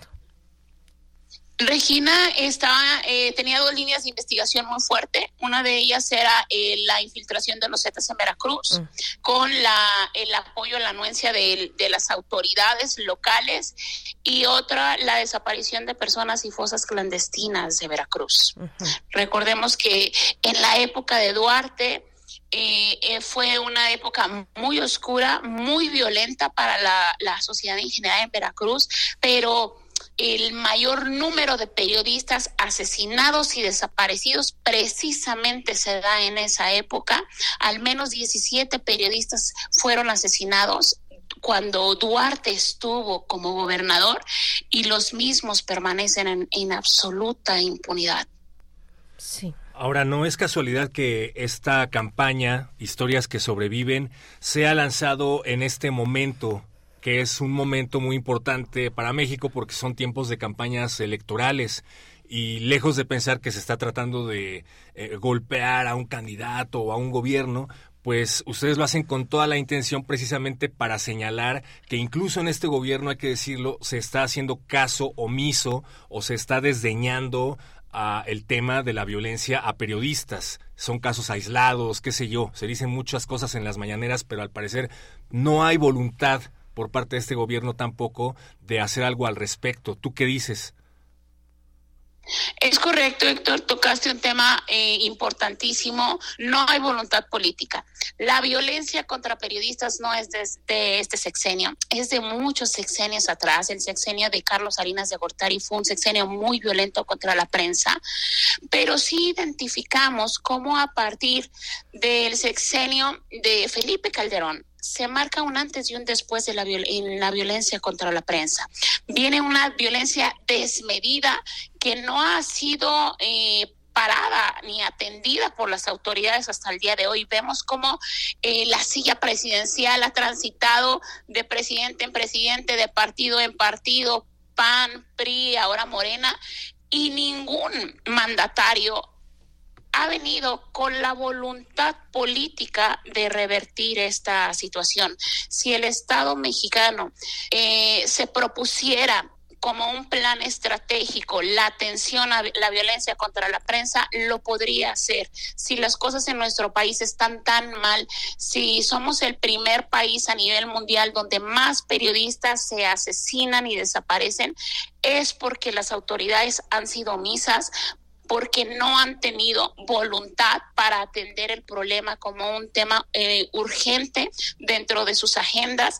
Y precisamente esta campaña lo que busca es dirigirse a aquellas candidatas y candidatos que se están postulando a cargos de elección popular y lanzarles la pregunta provocadora, si ustedes llegan al poder, ustedes que pretenden gobernarnos durante los siguientes años, ¿qué van a hacer si ustedes llegan al poder para atender esta problemática, esta crisis de violencia y violación de derechos humanos? Sí, Sara, ¿qué, han detectado ustedes en el trabajo que realizan de, eh, precisamente de, defensa y por la justicia de estos casos eh, desde Propuesta Cívica? ¿qué, qué, cuál es el diagnóstico de puntualmente de, de, la FEATLE, de la Fiscalía Especial para Atención de Delitos Cometidos contra la Libertad de Expresión, eh, eso por un lado, y por otro también el del mecanismo. Hablamos del caso de Gustavo Sánchez en el Istmo mm, de, de, Oaxaca, que se encontraba, nos dicen, al menos en la información que ustedes mismas nos, nos comparten, que se encontraba incorporado al mecanismo de protección, estoy leyendo textual, eh, al momento de su homicidio a raíz de agresiones previas de las que había sido víctima. Sí, miren, el gran problema de las fiscalías en el país eh, es que no son efectivas. No hay planes eh, de investigación, planes de persecución penal efectivos, adecuados. Tratándose del tema exclusivamente de periodistas, vemos cómo las fiscalías insisten constantemente en desvincular estos crímenes de la labor periodística, en vez de generar eh, análisis de contextos serios para ver qué estaba investigando, a quién estaba investigando, por dónde pudo venir la agresión, se dedican a investigar a la familia, a las parejas y resultan versiones o verdades históricas como las del caso de Regina Martínez. El caso de la FEADLE es un caso que eh, vemos un cambio, un avance en la Fiscalía a partir de 2018 con la llegada del actual titular, Ricardo Sánchez Pérez del Pozo. Vemos un avance en la Fiscalía, hay que reconocerlo, pero eh, es una Fiscalía que hasta el momento no ha podido dar los resultados para los cuales fue este, creada. Y esto a nivel federal. A nivel local, la suerte es mucho más dramática. Más del 98% de los casos de agresiones contra periodistas no es resuelto. En el caso de homicidio, sobrepasamos el 98% de impunidad. En el caso de la desaparición, existe un 100% de impunidad. Esto hablando de la procuración de justicia. Hablando de la, de la protección de periodistas, el mecanismo federal de protección es un mecanismo que tiene más de una década de haber sido creado, un mecanismo que no logra prevenir agresiones contra periodistas, contra personas defensoras y que tampoco logra eh, ser reactivo. Antes nos quejábamos de que el mecanismo era una institución solamente reactiva, que reaccionaba después de la agresión contra un periodista. Lamentablemente, ahora ni siquiera es un mecanismo que logre reaccionar. Eh, eh, aproximadamente eh, hasta 2023, al menos 10 personas incorporadas al mecanismo contando con un plan de protección habían sido asesinadas, como fue el caso de Gustavo. Gustavo en reiteradas ocasiones pide apoyo al mecanismo hasta que sufre el primer atentado de muerte. Eh, eh, es que el mecanismo lo incorpora le asigna un plan de protección, un plan de protección que se queda en hoja de papel, que nunca se implementan las medidas y desgraciadamente este meses después aún contando con un supuesto plan de protección pues Gustavo es asesinado. Fíjense qué triste Gustavo pedía a gritos todavía una noche antes de ser asesinado un chaleco antibalas. Qué dramático que un periodista en un país democrático tenga que pedir un chaleco antibalas para desarrollar su, su labor. El mecanismo hizo caso omiso, la Fiscalía de Oaxaca hizo caso omiso y eh, se concretizan estas amenazas de muerte pues en el asesinato. Existe una recomendación importantísima de la Comisión Nacional de Derechos Humanos, la 121 diagonal 2022, una recomendación dirigida tanto al Estado de Oaxaca a la Fiscalía General del Estado de Oaxaca y a la Secretaría de Gobernación y al Mecanismo de Protección. La CNDH documenta la gravedad y la serie de omisiones que ambas este, autoridades de distintos gobiernos incurrieron en la protección de Gustavo y les y les este dentro de esta recomendación le señala tanto al gobierno de Oaxaca como a la federación que reconozcan su responsabilidad y ofrezcan una disculpa pública a, la familia de Gustavo. Ambas autoridades lo reconocen, aceptan la recomendación, tanto Oaxaca como la Secretaría de Gobernación, pero lamentablemente hasta el momento esta recomendación no ha sido cumplida por ninguna autoridad. Por eso es importante sumarnos a esta campaña, compartirla, comentarla y hacer que llegue a, más orejas, a más ojos. La campaña se llama Historias que sobreviven. Son por lo menos tres cortometrajes. Uno de ellos ya fue lanzado el día de ayer en, YouTube. Pero cuéntanos, ¿qué es lo que podemos esperar? ¿Vienen más cortometrajes? ¿Dónde los podemos ver? ¿Cómo le hacemos? Sí, Héctor, pueden consultar la campaña Historias que sobreviven en www.historiasquesobreviven.mx.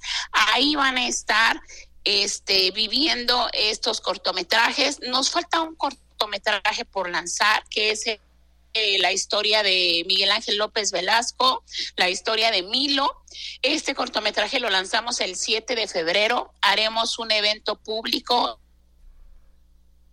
en el Instituto GET eh, estarán presentes familias de estos periodistas, estarán presentes autoridades, periodistas, organizaciones de la sociedad civil y nos gustaría mucho de diálogo para buscar este acciones, rutas de acciones concretas junto con autoridades para atender esta problemática también se busca eh, repasar los tres cortometrajes Sí, estamos perdiendo de nuevo comunicación. Bueno, ya en lo último, en realidad, eh, que, que, nos comenta Sara Mendiola, directora ejecutiva de Propuesta Cívica, a quien despedimos esta, esta mañana. Bueno, sí, todavía por delante eh, el lanzamiento del el cortometraje. Son, son cortometrajes de, de tres, eh, cuatro, cuatro minutos y que, y que están ya dos de ellos en pues arriba, disponibles para,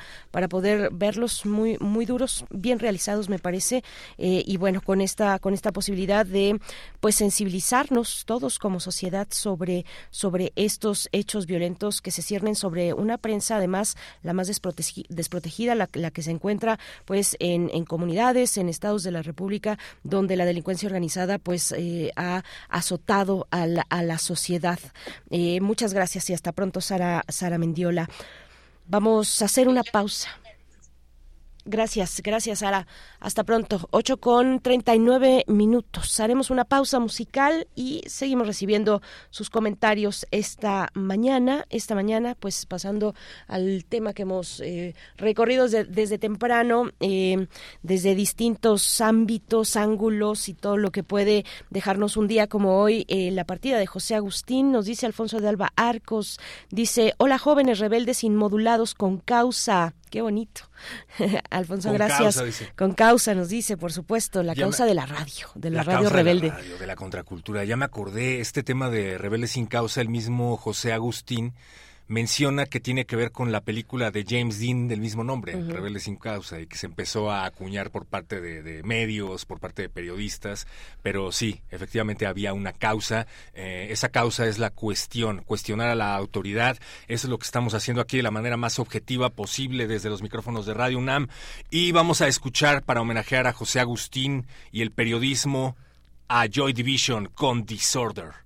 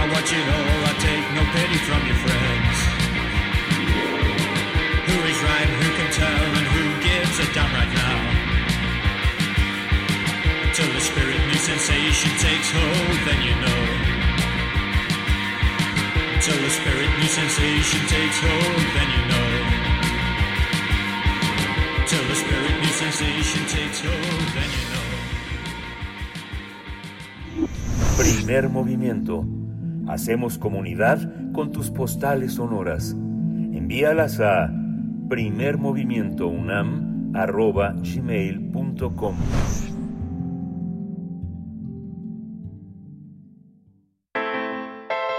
Nota Internacional. A partir del primero de febrero, los cubanos propietarios de un auto tendrán que pagar 500% más cara la gasolina. Este drástico aumento forma parte de un duro paquete de medidas anunciadas por el gobierno de Cuba en un intento por frenar la grave escasez de combustible y recursos básicos que hay en la isla. Cuba continúa luchando con la crisis económica que ocasionó la pandemia de COVID-19 debido a que el ministro de Economía vaticina que este año ha- habrá una contracción del PIB entre el 1 y el 2%. Y es por eso que anunció una serie de medidas que incluyen un alza en los precios de los combustibles y transporte para hacer frente a la crisis. Mediante el plan de estabilización macroeconómica, Cuba busca recortar los gastos estatales al incrementar los precios topados por el Estado y reducir el costo para las arcas públicas de los subsidios. Esto se logrará por medio de un modelo de subvención de productos a uno que apoye económicamente a los grupos más vulnerables. La gasolina normal, la especial, el diésel y todos los combustibles se verán afectados por un aumento del 500%. El ministro de Economía Alejandro Gil reconoció que el gobierno no puede continuar vendiendo el combustible a precios subvencionados en un país bajo embargo de Estados Unidos y que además enfrenta una aguda escasez de divisas. Pues vamos a tener un análisis sobre este incremento, qué representa, qué significa, qué hay en el fondo del incremento en el precio de la gasolina que tendrá lugar pues a partir del primero de febrero en la isla. Nos acompaña esta mañana el doctor José Antonio Hernández Macías. Él es doctor en estudios latinoamericanos por la UNAM, miembro de la Red de Investigación sobre Integración de América Latina y el Caribe, la REDIALC por sus siglas, y también del Comité Ejecutivo de la Asociación Mexicana de Estudios del Caribe, AMEC. Gracias, doctor José Antonio Hernández Macías, como siempre, por estar con nosotros, aceptar esta invitación. Buenos días y bienvenido. Hola, muy buenos días. Me da mucho gusto estar con ustedes en su programa. Gracias, doctor. Eh, bueno, pues la economía cubana lleva en crisis desde hace muchos años, desde hace décadas, pero en esta ocasión parece que se va a poner desafortunadamente peor. ¿Qué está pasando en Cuba? Cuéntenos. Sí, bueno, eh, me parece que eh, justamente a partir del fenómeno del COVID dentro de Cuba, la cual afectó bastante su, su economía, eh, una porque esta economía depende mucho del turismo, entonces el COVID justamente no permitió que llegaran turistas a la isla. Y otra cosa que se combina con esto es pues las fuertes sanciones económicas de Estados Unidos, sobre todo en el periodo de Donald Trump, lo cual también afectó sobre todo el ingreso de divisas, ha hecho que eh, Cuba se, pues sí, se eh, presenta una crisis económica bastante importante, ¿no? Eh, entonces, debido a esto, eh, el gobierno cubano ha tratado de implementar una política económica eh, de eliminar los subsidios, ¿no? Eh, en este momento estamos hablando de la gasolina, pero realmente el plan a largo plazo es ir eliminando paulatinamente pues todos los demás subsidios que, que tienen los pobladores de la isla. Eh, también acá es importante mencionar, por ejemplo, en esto de la gasolina, que de repente estos números, ¿no? Del un aumento del 500%, pues escuchan bastante alarmantes, ¿no? Cualquier país pues representaría, eh, digamos que, que se convirtiera inmediatamente en la gasolina pues sumamente cara. Sin embargo, eh, ya si se va a los promedios, nos damos cuenta que la gasolina pues valía eh, más o menos como un 20 centavos de dólar, es decir, era una de las gasolinas más baratas, no nada más de América y el Caribe, sino incluso a nivel global. Eso lo que está haciendo es colocándolo como en un precio promedio a nivel internacional, ¿no? Eh, si uno ve más o menos las estadísticas de los que de los países que menos eh, o que tienen un, precio menor como Venezuela o un precio mayor como algunos países de Europa, pues vemos que con este incremento se pone como en un precio promedio. Acá la cuestión es un poco que este tipo de políticas pues no solo eh, van o afectan en este caso por ejemplo a los dueños de los autos en Cuba, ¿no?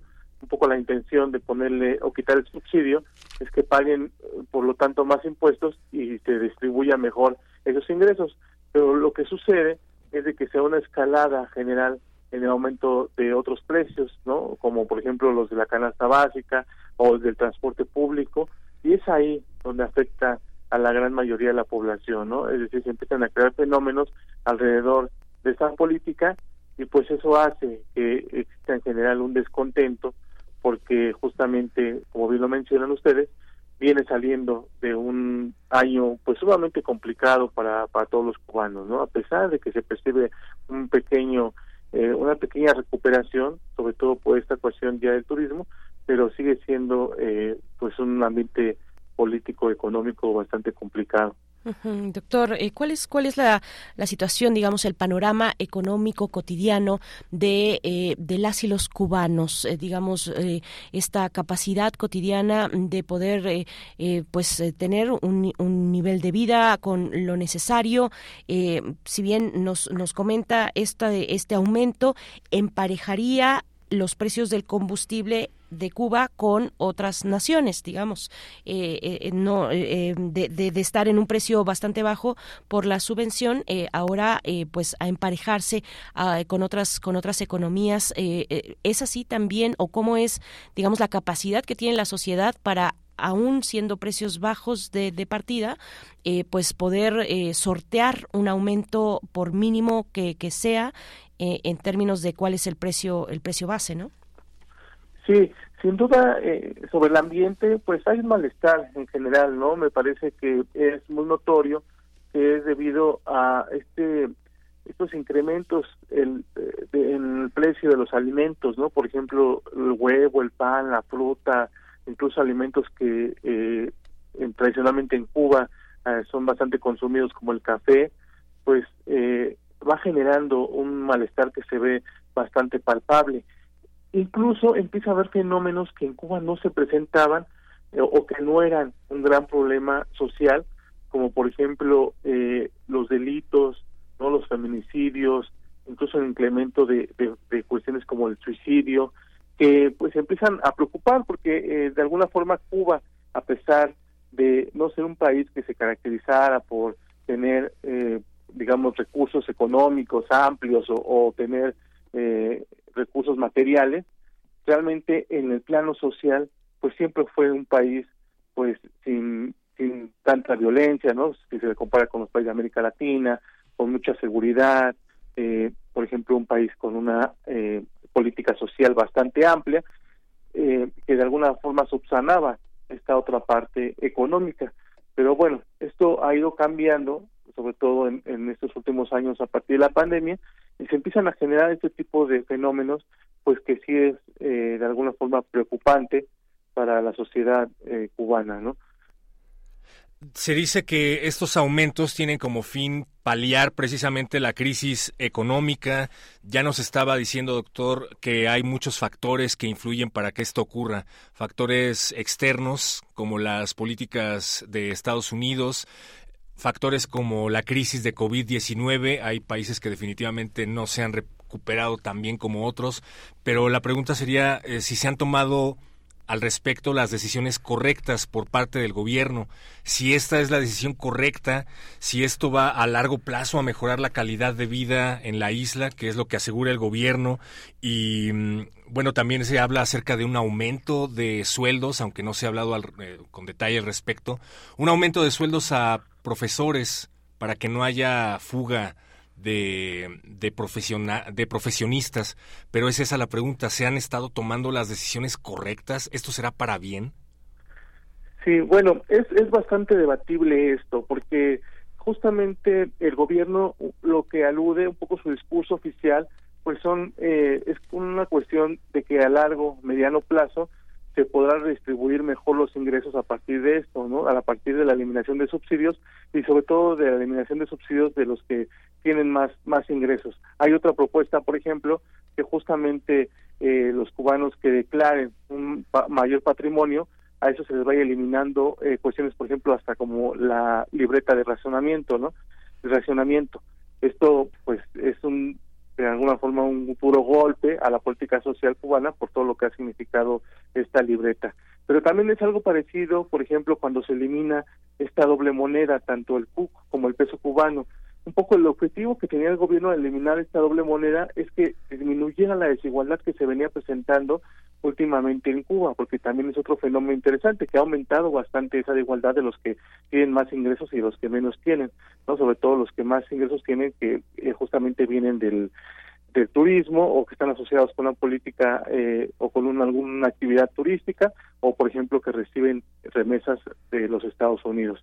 Pero que realmente esa política de eliminación de las dos monedas eh, no no apoyó la reducción de esta desigualdad. Incluso me atrevo a decir que la aumentó eh, algo parecido está pasando con esta eliminación de los subsidios en la gasolina, que va creando fenómenos, como mencionaba, como el término de la inflación, la, el, la subida de, los precios del transporte, o por ejemplo hay un fenómeno bien interesante que es el de la corrupción, que también no se presentaba tanto en Cuba, pero que ahora lo podemos empezar a ver más claro, a lo mejor, por ejemplo, en términos eh, de las gasolineras y los despachadores, porque eh, una acción que se toma a partir de esta política es que a los turistas, a los eh, a las personas extranjeras se les cobre esa gasolina en dólares y a los eh, bueno no en dólares en, moneda fuerte por decirlo de alguna forma y a los eh, en pesos nacionales. Pero pues bueno esto va creando distorsiones importantes porque a la hora de llegar eh, con tu despachador pues de alguna forma pudieras acceder a la a la gasolina barata si tú eh, por ejemplo, le das algún dinero, etcétera, y eso va creando fenómenos como la corrupción, que pues de alguna forma si lo vemos a nivel América Latina, son fenómenos que afectan social y políticamente muy fuerte a los países. Eh, entonces, pues todo eso se, se verá, digamos, en el más al mediano largo plazo, pero por lo menos en la actualidad yo sí veo una, un clima de bastante malestar en la sociedad por pues por las condiciones.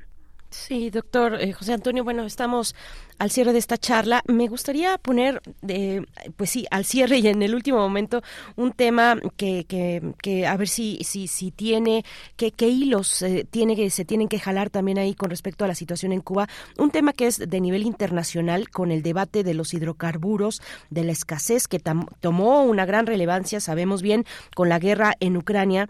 Se temía escasez varios, varios países, países europeos particularmente, temían la escasez, luego de cortar eh, pues, relaciones con, con, Rusia. Otros países se podrían, se podían ver beneficiados, países productores, mm, cuando Rusia pues ya no estaba eh, suministrando eh, gas e hidrocarburos a, a, países europeos. ¿Qué, cómo, cómo, se, ¿Cómo esta configuración internacional eh, le va pegando a un país como Cuba? A un país como Cuba que es, además, que ha sido apoyado fuertemente con, con, con combustible y con crudo por parte, por ejemplo, de Venezuela, otro país productor. ¿cómo, ¿Cómo se da esta configuración? ¿Hay una razón que podamos deslizar también en este, en este panorama que ahora enfrenta Cuba con los con, con, con, el, con los hidrocarburos? Sí, claro. Acá, antes de dar respuesta a esto, me parece que es un fenómeno bastante interesante, porque eh, Cuba como tal, pues es una isla en el Caribe que tiene pocos recursos, eh, digamos, pocas materias primas. Por ejemplo, no produce petróleo como si algunos otros países caribeños, como Trinidad y Tobago, o no se diga el propio Venezuela, el mismo Colombia. Eh, por lo tanto, esta crisis eh, digamos que responde a una crisis que tiene la mayoría de los países con estas mismas características, porque a veces se le suele, eh, digamos, como pedir o exigir eh, más a Cuba que a otros países que son más parecidos a él, si se le compara a lo mejor países como el mismo Haití o, el propio Puerto Rico, etcétera, vemos que pasan complicaciones muy similares eh, en este rubro. Y la otra cuestión, que sí, efectivamente, son países muy dependientes y entonces el entorno internacional tiene de alguna forma una vinculación directa con lo que sucede a nivel interno. En este caso, por ejemplo, si lo vemos lo que sucedía antes del 2014, no que había una estabilidad de alguna forma dentro de, Cuba, se debía mucho al apoyo, por ejemplo, que tenía de Venezuela, no que fue otro país que a la muerte de Hugo Chávez y, y a la caída de los precios del petróleo y todos esos fenómenos que conocemos, pues entra igualmente en una crisis importante, sobre todo económica. Y esto hace que deje de tener ese eh, financiamiento o, que deje de trasladar esos recursos como lo hacía anteriormente. Eh, por otra parte, por ejemplo, Rusia efectivamente era uno de los países que se estaba acercando más hacia Cuba y en general hacia América Latina, ¿no? Había un dinamismo muy importante en esa política internacional de Rusia. Sin embargo, a partir justamente de, la guerra, pues eh, tiene que dejar un poco esta política exterior, digamos, de alianzas tan cercanas con, con América Latina. Esto le permitió también, bueno, esto provocó que hubiera ya un mayor distanciamiento. Y bueno, y aquí, para terminar en el plano más regional, pues en América Latina vemos que hubo también hace algunos años una oleada importante de gobiernos de derecha que eh, comenzó poco a separarse, empezó a alejarse de, eh, de Cuba, por ejemplo. no Eso también afectó a nivel interno. Sin embargo, a partir de la llegada de México y de otros gobiernos, como el de Petro en Colombia o el de Lula en Brasil, pues lo que un poco se avisora es que mejoren estas, eh, digamos, alianzas económicas que tiene con Cuba. Ya vemos a México al gobierno, por ejemplo, enviando algunos buques de petróleo, o por ejemplo, eh, digamos, de alguna forma Colombia reactivando algunos eh, eh, mecanismos ¿no? de cooperación con la isla y por ejemplo el de Brasil en un primer momento fue un país que invirtió incluso sumas importantes dentro de la isla y que ahora tendríamos que ver qué va a suceder con la, eh, el gobierno de Lula no que a pesar de que es eh, digamos el mismo personaje pues su, gobierno se encuentra en un escenario más complicado que en la primera eh, etapa no de su presidencia. Claro. Entonces sí será importante ver cómo se va configurando este escenario internacional para el apoyo de, de lo que esté dentro de la isla. Muchas gracias, doctor. Vamos a estar pendientes acerca de lo que ocurra, porque lo que le ocurra a Cuba le ocurre a Latinoamérica y por ende nos concierne. Solidaridad al pueblo cubano, pero queremos platicar de nuevo con usted pronto, doctor José Antonio Hernández Macías, doctor en estudios latinoamericanos por la UNAM e investigador sobre asuntos de América Latina y el Caribe. Gracias por haber estado con nosotros. Muchas gracias a ustedes, gracias por el espacio. Un saludo a toda a toda la audiencia. Gracias, hasta pronto. Doctor José Antonio Hernández Macías, nos despedimos de Radio Nicolaita, 9 de la mañana, vamos al corte. Encuentra la música de primer movimiento día a día en el Spotify de Radio UNAM y agréganos a tus favoritos.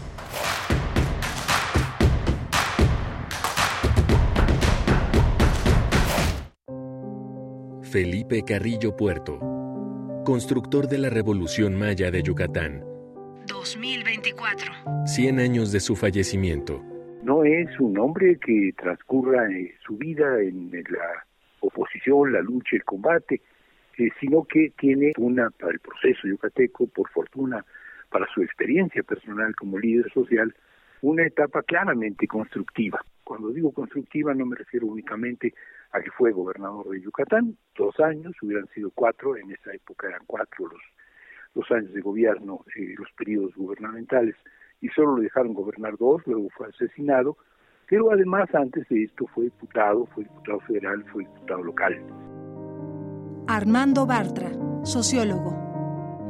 Felipe Carrillo Puerto, 96.1 FM. Radio UNAM, Experiencia Sonora.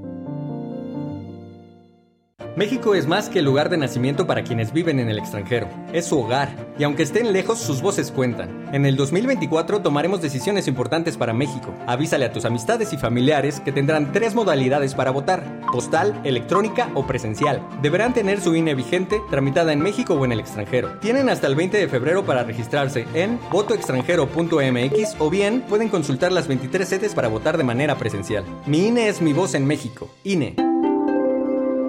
¿Sabías que la Ciudad de México cuenta con una fiscalía especializada para la atención de delitos electorales? La FEPADE es la autoridad encargada de procurar justicia en materia penal electoral. Previene, investiga y persigue delitos electorales. Si eres víctima o testigo de un delito, denuncia al 800-133-7233 www.denunciadigital.cdmx.gov.mx o en cualquier agencia del Ministerio Público. Fiscalía especializada para la atención de delitos electorales de la Ciudad de México. Denunciar es prevenir.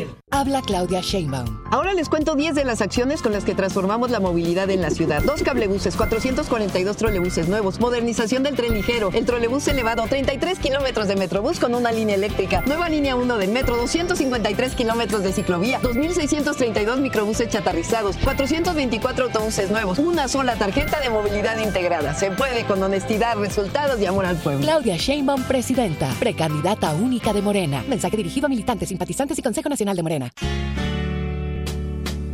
¿Para qué escribimos y leemos? Las palabras existen para comunicar, pero ¿por qué tenemos esa necesidad? Las hojas se pueden llenar con reflexiones sobre el mundo en el que tenemos que vivir, más por fuerza que por elección.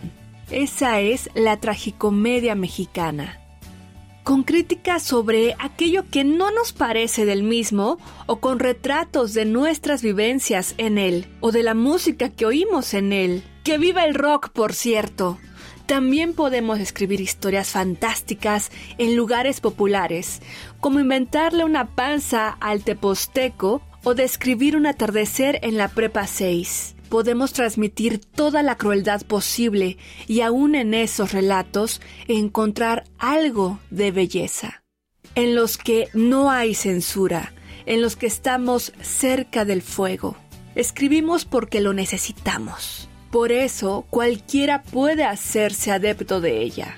Alguien salido de guerrero y con una necesidad por estudiar la contracultura y el I que seguía por los dictados de la astrología y el rock, que comió Amó, enseñó y escribió cuanto quiso.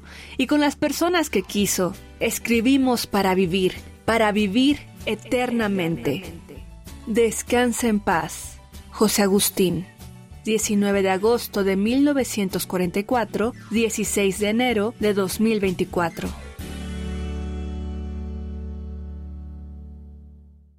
Yo quiero que tengas paz, que tengas la seguridad de que tus hijas y tus hijos van a regresar. Yo quiero que puedas ser feliz y que tu familia viva en libertad. Mereces un gobierno que te entienda y que te atienda, porque mereces más. Mereces más seguridad. Por ti, por México. Tu familia merece más. Xochitl, precandidata única a presidenta. PRD. Habla Xochil Gálvez. Imagínate vivir sin miedo, que puedas salir a la calle con tranquilidad, que tu negocio sea solo tuyo, que nadie te robe la paz ni la tranquilidad. Eso quiero, que recuperes tu libertad, que tengas paz, que no seas tú quien esté tras las rejas de tu casa con miedo. Mereces un gobierno que sienta como tú, que trabaje para ti, porque mereces más seguridad por ti, por México. Xochitl, tu familia merece más. Precandidata única a presidenta. Propaganda dirigida a militantes y simpatizantes del PRI. PRI. Habla Claudia Sheinbaum. La educación pública transforma personas y países. Por ello, como jefa de gobierno, le dimos beca a todas y todos los estudiantes de escuela pública. 294 pilares con educación, cultura y deporte gratuitos. Siete preparatorias nuevas, 40 mil jóvenes estudiando preparatoria a distancia. Dos universidades con 50 mil jóvenes. Todo gratuito, porque la educación es un derecho y se cumple cuando hay honestidad, resultados y amor al pueblo. Claudia Sheinbaum, presidenta. Precandidata única de Morena. Mensaje dirigido a militantes, simpatizantes y Consejo De Morena. Encuentra la música de primer movimiento día a día en el Spotify de Radio UNAM y agréganos a tus favoritos.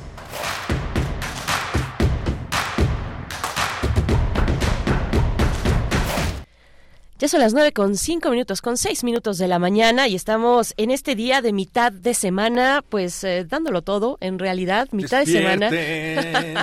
Después de las vacaciones, empieza. esto apenas, apenas, apenas empieza, pero pues sí son días en los que hay que reunir muchas fuerzas para volver a integrarte a tus actividades cotidianas, al trabajo, a tus actividades escolares, en fin, y eh, eso, reunir mucha fuerza espiritual y voluntad para eh, lograr, para lograr eh, cumplir con tus, con tus cuestiones, con tus obligaciones. Pues aquí estamos. Es una obliga- obligación que nos gusta. Dicen por ahí que la gente de radio somos particularmente necios en el radio. Yo creo que sí. Ah. Ante la evidencia, ante la evidencia de los distintos otros medios, eh, bueno, pues quienes hacemos radio sí tenemos un como como como algo de necedad en nuestra sangre, ¿no? Eh, ¿Cómo cómo estás, Héctor Castañeda, al micrófono? Berenice Camacho, muy contento de estar aquí frente a los micrófonos de Radio UNAM. Yo le llamaría más bien el síndrome de Estocolmo.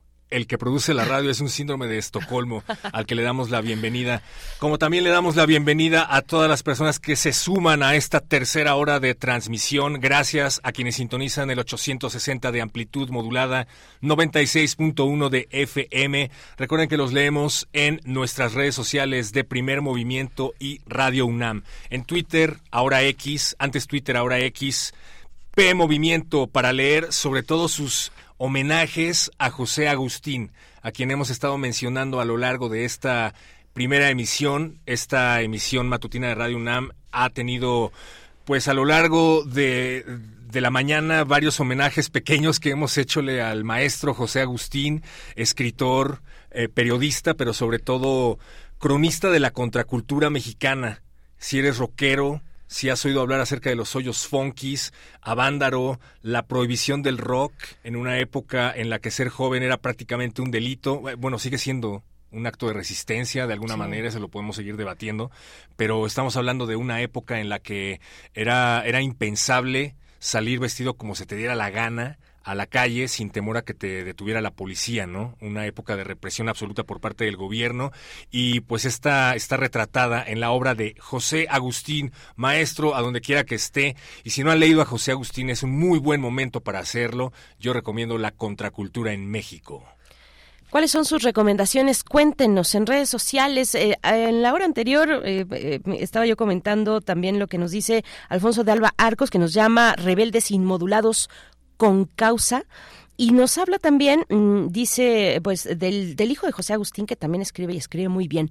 Eh, eh, dice, de José Agustín, su hijo, el neuropsiquiatra, el doctor eh, Jesús Ramírez Bermúdez, escribe maravillosamente. Su asesor y maestro, el patólogo doctor Francisco González Cruzí, prólogo, su breve, prólogó, perdón, su breve diccionario clínico del alma. Gracias por esta recomendación que también se nos había escapado, Alfonso, querido Alfonso de Alba Arcos, pues sí, de, de, de, pues de, de esas herencias, pues ya sea de sangre o no de sangre, de sangre o de letras, y de letras las hay y muchas. Eh, finalmente le eh, abrió la puerta de la literatura a, la, a, los chavos, ¿no? A la chaviza de ese momento, a la rebeldía, abrió la puerta también de la literatura al, al, mexicano, no le voy a decir español, le voy a decir mexicano, un mexicano urbano, un mexicano de onda, eh, de la onda y de la manera en la que los jóvenes en ese momento querían expresar esa rebeldía ante un sistema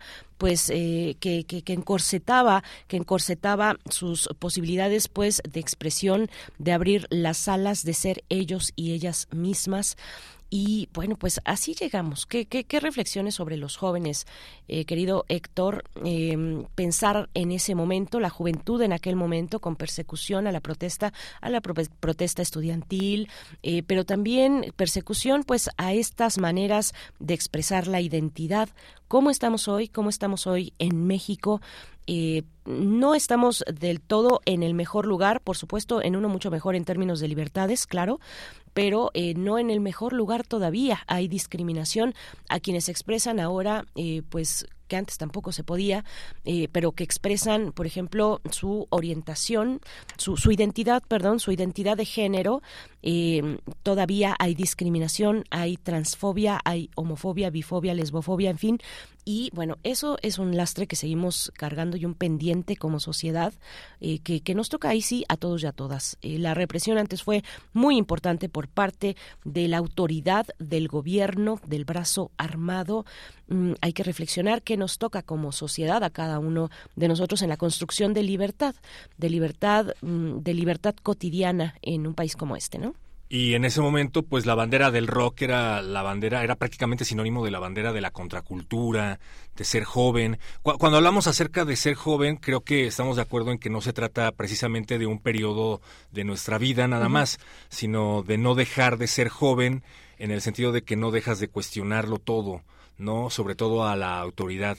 Y tomando en cuenta esto que dices, pues sí, sin duda vivimos en un momento en donde hay más libertades, pero por otro lado, pues eh, desmotiva un poco ver que muchas de las eh, cuestiones que inquietaban a los jóvenes de aquella época siguen estando aquí.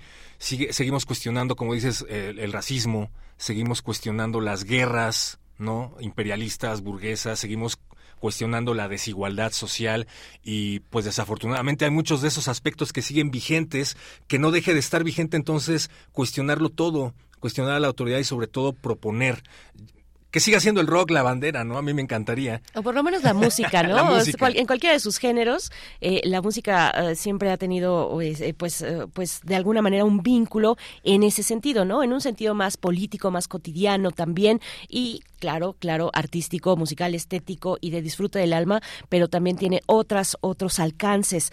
nos preguntábamos fuera del aire muy al principio de la mañana, Héctor, ¿cuáles, quiénes son ahora los rebeldes, los rebeldes sin causa? ¿Dónde están los rebeldes sin causa, pues no sé, a mí de inmediato yo pensé en el feminismo, en la lucha feminista, que antes también estaba ahí, pero no como ahora, no, no, se, no se había abierto a la sociedad como ahora de manera masiva, tiene mucho que ver los medios eh, sociodigitales, mucho que ver con, con esta explosión, este boom que ha tenido el feminismo en los últimos, no sé, 10 años, y, eh, pero antes también, también lo había, también estaba, también estuvieron las mujeres rebeldes, las rebeldes sin causa, con una voz eh, fuerte, aunque con poco, con poco foro, con poco, con, con, con poca visibilidad, digamos, no como ahora, ¿no? En contraste, en contraste de lo que vemos hoy.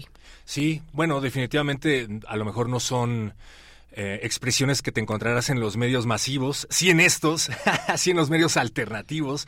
Eh, ahora que hablas de feminismo, se me ocurre, por ejemplo, el colectivo Pussy Riot, que no nada más está circunscripto a un país que me parece que su origen es ruso, sino que están en todo el mundo. Las Pussy Riot están alzando la voz desde el punk, desde la música, y vaya que se han metido en todo tipo de, problemas. Las encarceló Putin, por ejemplo, por hacer una protesta y eso aparece en un documental que también lo retrata. Hay varias expresiones contraculturales que tienen que ver con la música y hablando de eso, pues se me ocurre, este es un debraye personal, se me ocurre hablar de anarquismo, de anarquía y de este concepto anárquico que habla acerca de las luciérnagas que brillan en medio de la obscuridad, pero que, que lo hacen de manera alegre, estar alegre, estar contento en un sistema que está diseñado para que no lo estés, pues también puede llegar a ser un acto revolucionario. Y la música forma parte fundamental de estar bien con nosotros mismos y de sobrellevar esta realidad. Como decían en el modernísimo, un programa de resistencia uh. modulada nocturno, si no es si no bailamos no es nuestra revolución. Sí. O hay mucho que reflexionar ¿por qué no reflexionamos bailando? Como decía Zaratustra. si no se baila, no es esa mi revolución. Se decía en épocas lejanas, en el modernísimo. Era el modernísimo en resistencia modulada, el primer programa que yo tuve el honor y placer de compartir con ustedes aquí en estas frecuencias universitarias. Vámonos, vamos con la poesía necesaria y viene la mesa del día para hablar de teatro. ¿Cuál es el panorama que se dibuja para el teatro mexicano? Ustedes saben que a partir de la pandemia eh, recordarán, y aquí lo hemos conversado, ¿no? A partir de la pandemia, la universidad, a través de la Coordinación de Difusión Cultural, hizo una serie de estudios, de sondeos, de foros también, para ver cómo estaba la cultura en esos momentos muy convulsos donde todos los recintos cerraron, eh, donde pues la ventana de una pantalla fue la que nos vinculó en todos los sentidos y también en el, en el artístico y cultural. Y bueno, de, a partir de ese momento la universidad, la Coordinación de Difusión Cultural, eh, pues generó estos observa el observatorio teatral eh, con un ya con dos estudios, tiene ya dos estudios y queremos saber pues cómo cerró el 2023 en términos de cómo se hace, cómo se hace, las condiciones en las que se hace el teatro en México y qué se avisora para el 2024. Vamos a estar con Juan Meliá, director de Teatro UNAM, conversando sobre estas cuestiones. Y también tendremos el crisol de la química con el doctor Plinio Sosa, quien es académico de tiempo completo de la Facultad de Química y nos va a hablar acerca de la glicina, nos va a hablar acerca de temas científicos quédense porque ya es momento de poesía necesaria o todavía no, Berenice. Ya es momentísimo, ya, ya vamos con la poesía que tiene que ver con José Agustín, que aunque no escribió como tal poesía, no escribió poesía, eh, eh, escribió otras cosas, crónica, novela, eh, hizo periodismo, poesía no, pero sí personajes muy admirados por José Agustín escribieron poesía y la traemos esta mañana. Vamos con ello. Es hora de poesía necesaria. Pues bueno, sí, eh, José Agustín, y para seguir recordándolo siempre, les propongo esta mañana eh, que lo hagamos a través de la poesía de otro grande, José Revueltas, uno de sus, decía José, José Agustín, Revueltas es uno de mis super favoritos, así lo decía, uno de los super favoritos de José Agustín. Y bueno, con Revueltas ya lo hemos dicho y ustedes lo saben, eh, realizó el guion de Lapando. Eh, ambos, ambos eh, pisaron, pisaron las celdas en crujías distintas, pero nos decían por acá que al mismo tiempo en, eh, coincidieron entre las paredes del Palacio Negro de Lecumberri. Bueno, pues vamos entonces con Soy un sueño, de José Revueltas, la poesía de esta mañana, la música que ya sabemos también, otra de las grandes pasiones de José Agustín es de los Doors. Quédense entonces con esta poesía de José Revueltas en memoria de José Agustín, que hacemos este pequeño homenaje en la poesía necesaria de esta mañana. Soy un sueño. Soy un sueño soñado por mí, es decir, soy un sueño vigilante e insomne soy un sueño de los sueños desdoblado en ti, de quien no se la forma ni el vago contenido que te hace. Sueño definitivamente, la mano en la garganta, el asesino próximo, tu mano que avanza, me mata y me liberta. No quiero estar tan cerca, no, solo en tus manos, derribándome siempre, sin vientos, sin fronteras, un poco sin ti.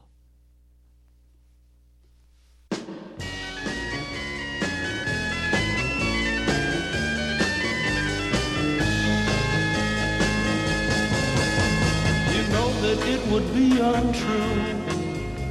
You know that I would be a liar if I was to say to you, girl, we couldn't get much higher. Come on, baby, light my fire. Come on, baby, light my fire. Try to set the night on fire. To hesitate is through. No time to wallow in the mire. Try now, we can only lose. And our love become a funeral pyre. Come on, baby, light of my fire. Come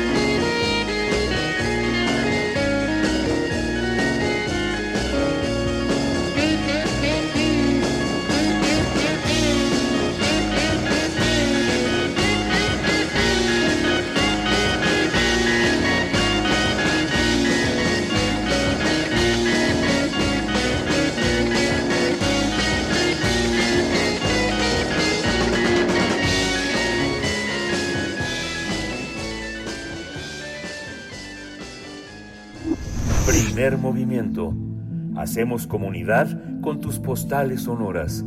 Envíalas a primermovimientounam.gmail.com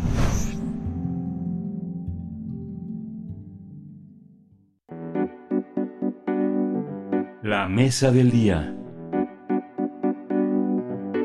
El segundo estudio, La vida y situación de los proyectos escénicos en México, que realizó Teatro UNAM y el Observatorio Teatral, revela la dura situación que enfrenta el arte escénico en nuestro país. Este estudio que dirigió y coordinó Juan Meliá revela que solo el 24% de las obras han firmado contratos, mientras que más del 57% de las producciones dependen de los ingresos de taquilla para pagar a los creadores y mantener funciones. Además, el 50% de los participantes informó no tener una buena calidad de vida. De ellos, el 68.3% carece de estabilidad económica.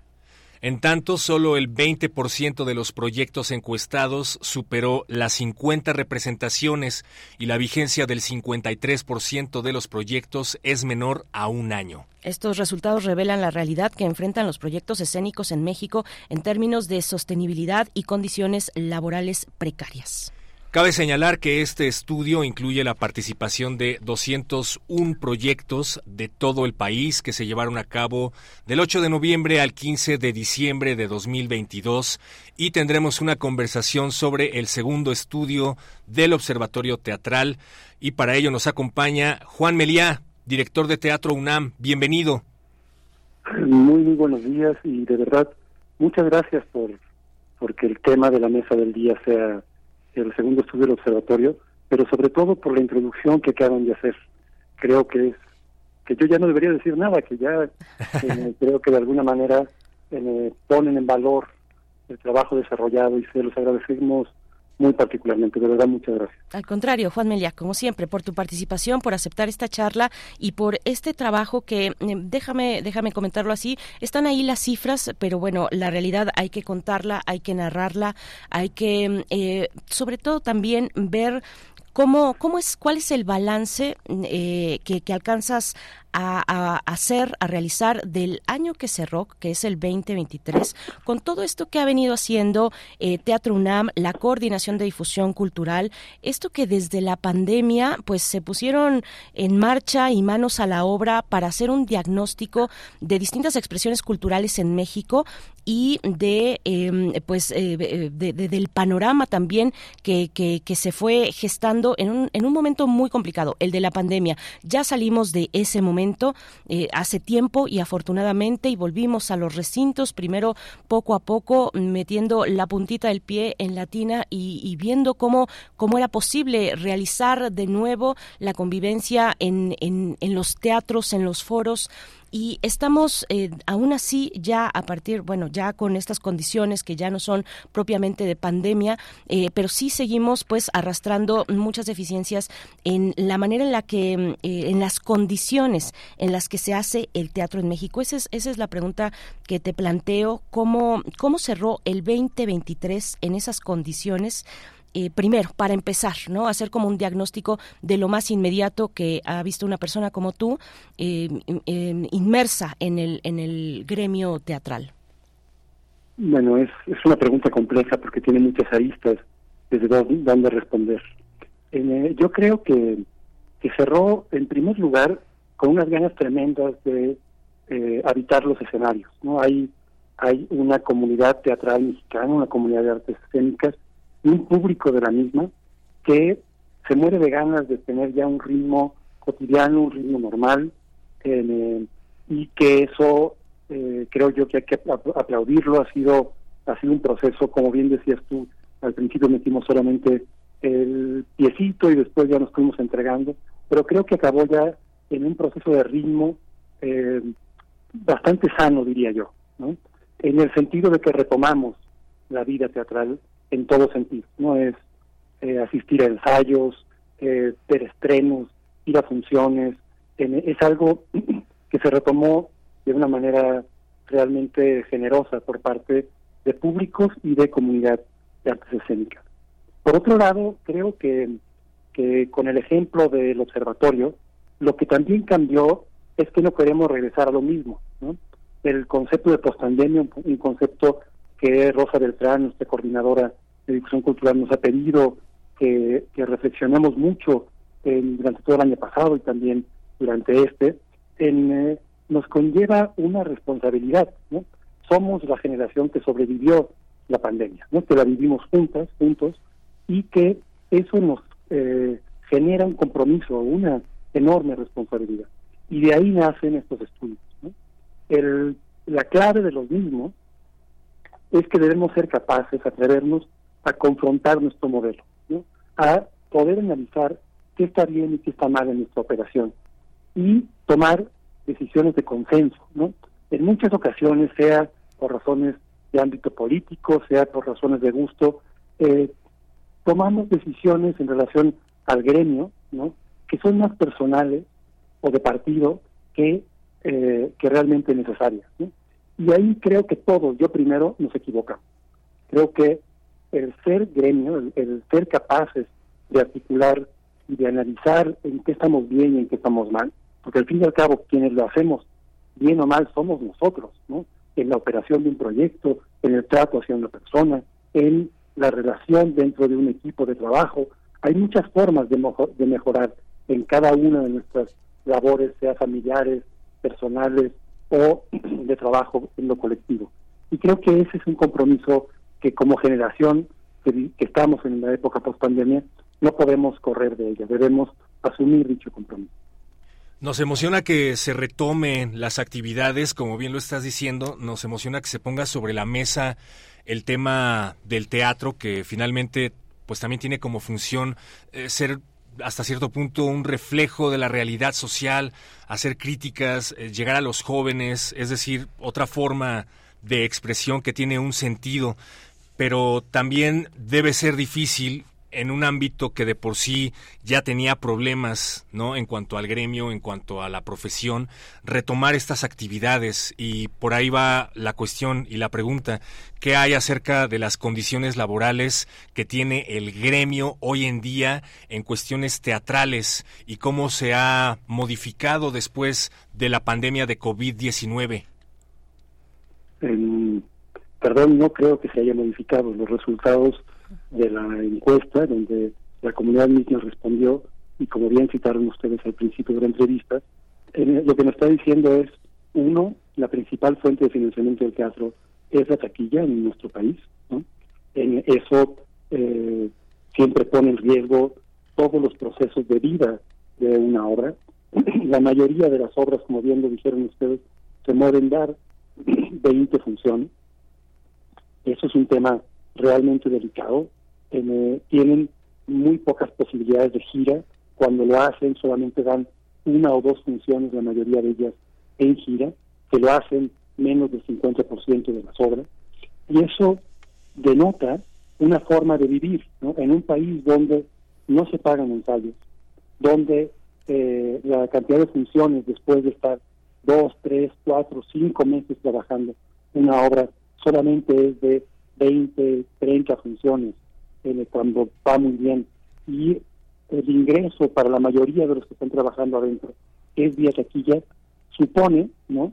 En una forma de convivir muy compleja en relación a el vivir profesionalmente, ¿no? el, el ganar dinero de lo que hace. ¿no?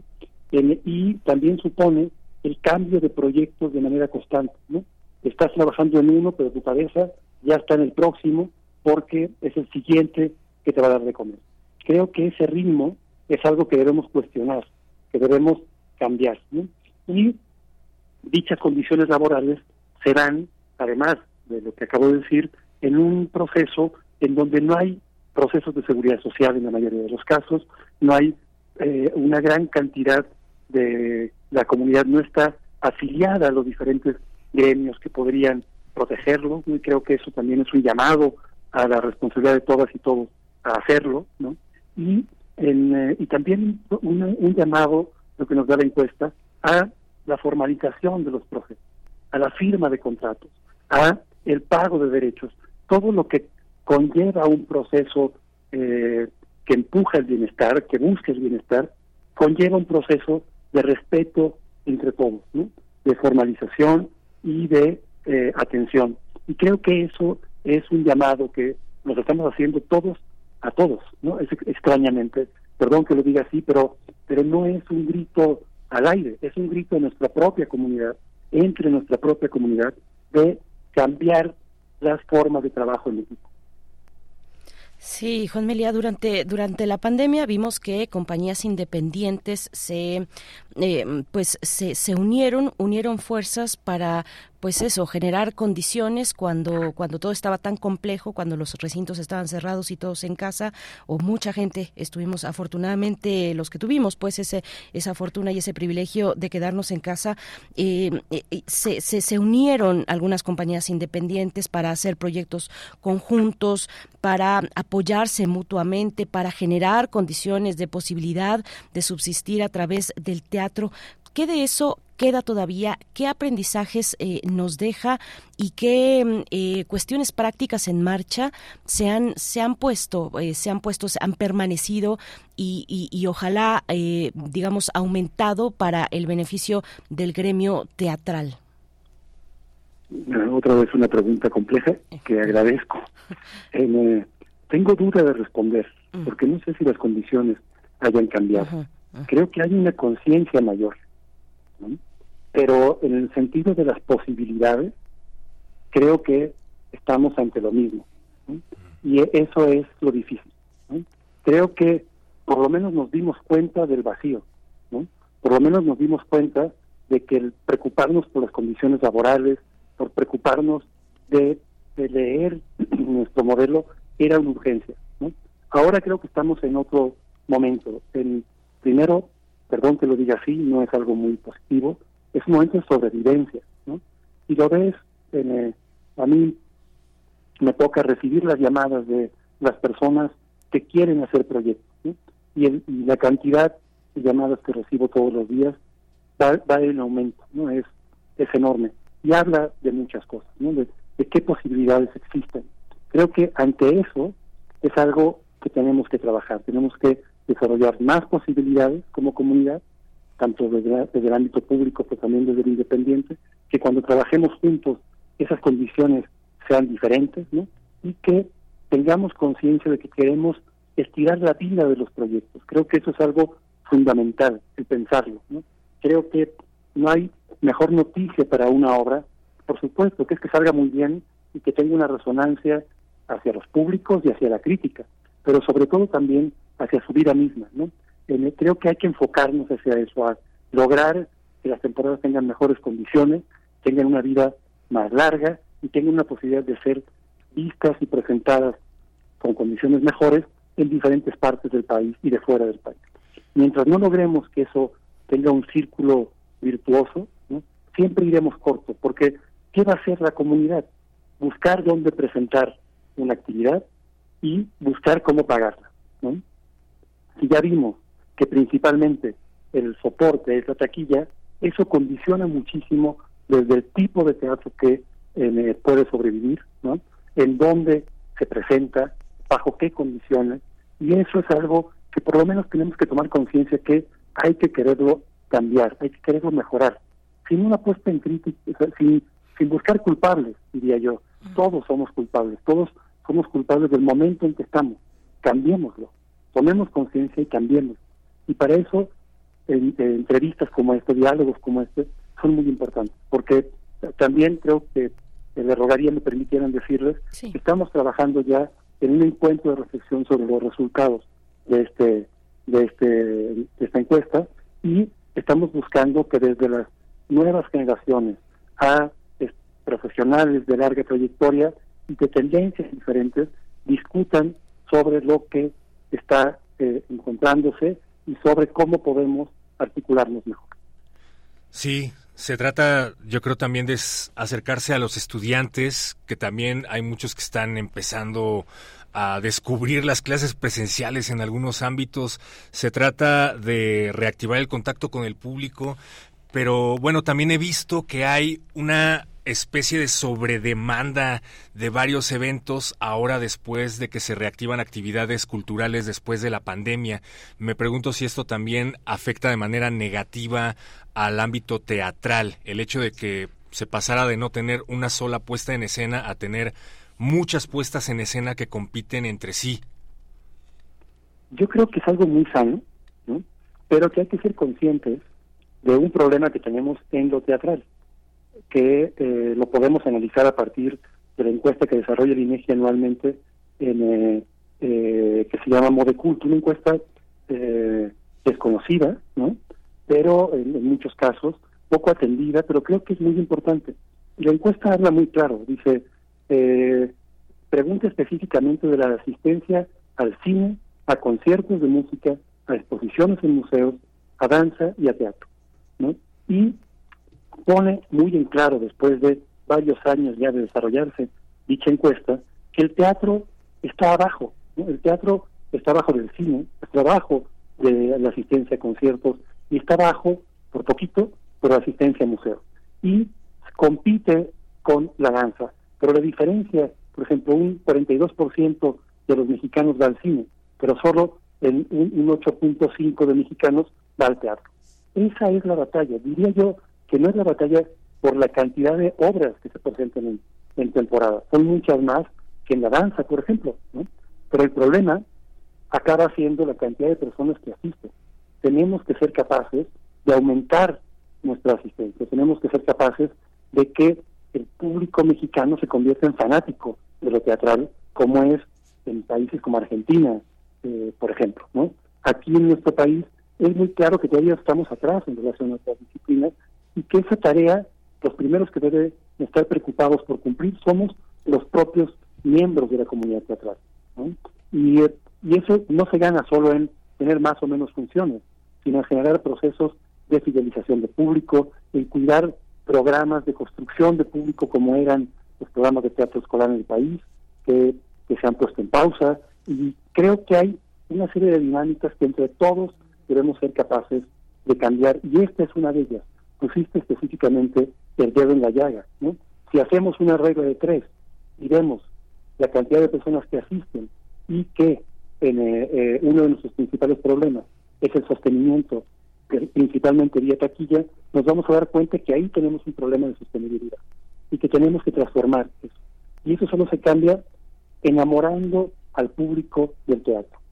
Y creo que esa es la enorme tarea que tenemos enfrente.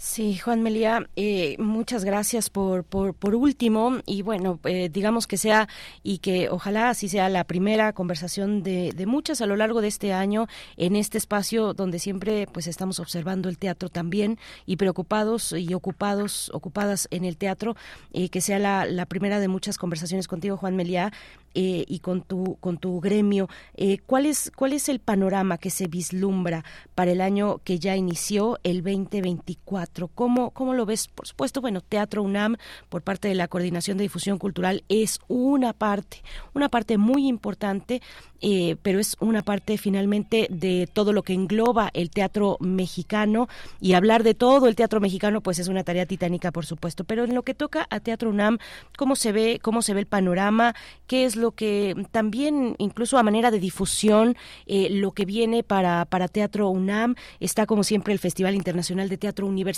hablando de jóvenes hablando de lo que nos toca a nosotros como institución educativa universitaria. Eh, qué es qué es lo que viene cómo se plantea el panorama Juan bueno, eh, desde el teatro como disciplina, quisiera yo eh, lanzar un enamoramiento, un, un, un, por favor confíen en nosotros, ¿no?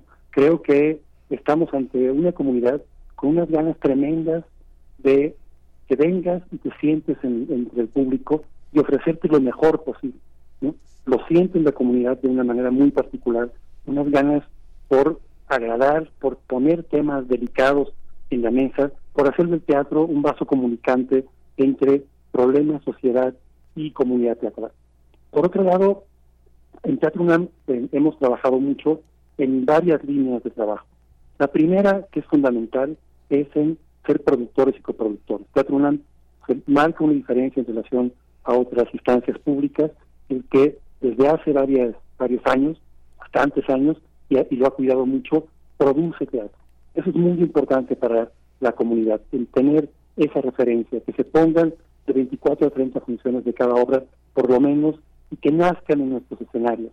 que les demos condiciones de trabajo para que puedan ensayarse, puedan pensarse, puedan crearse y se puedan presentar en una temporada con las mejores condiciones posibles en relación a su vida y su nacimiento, su creación artística.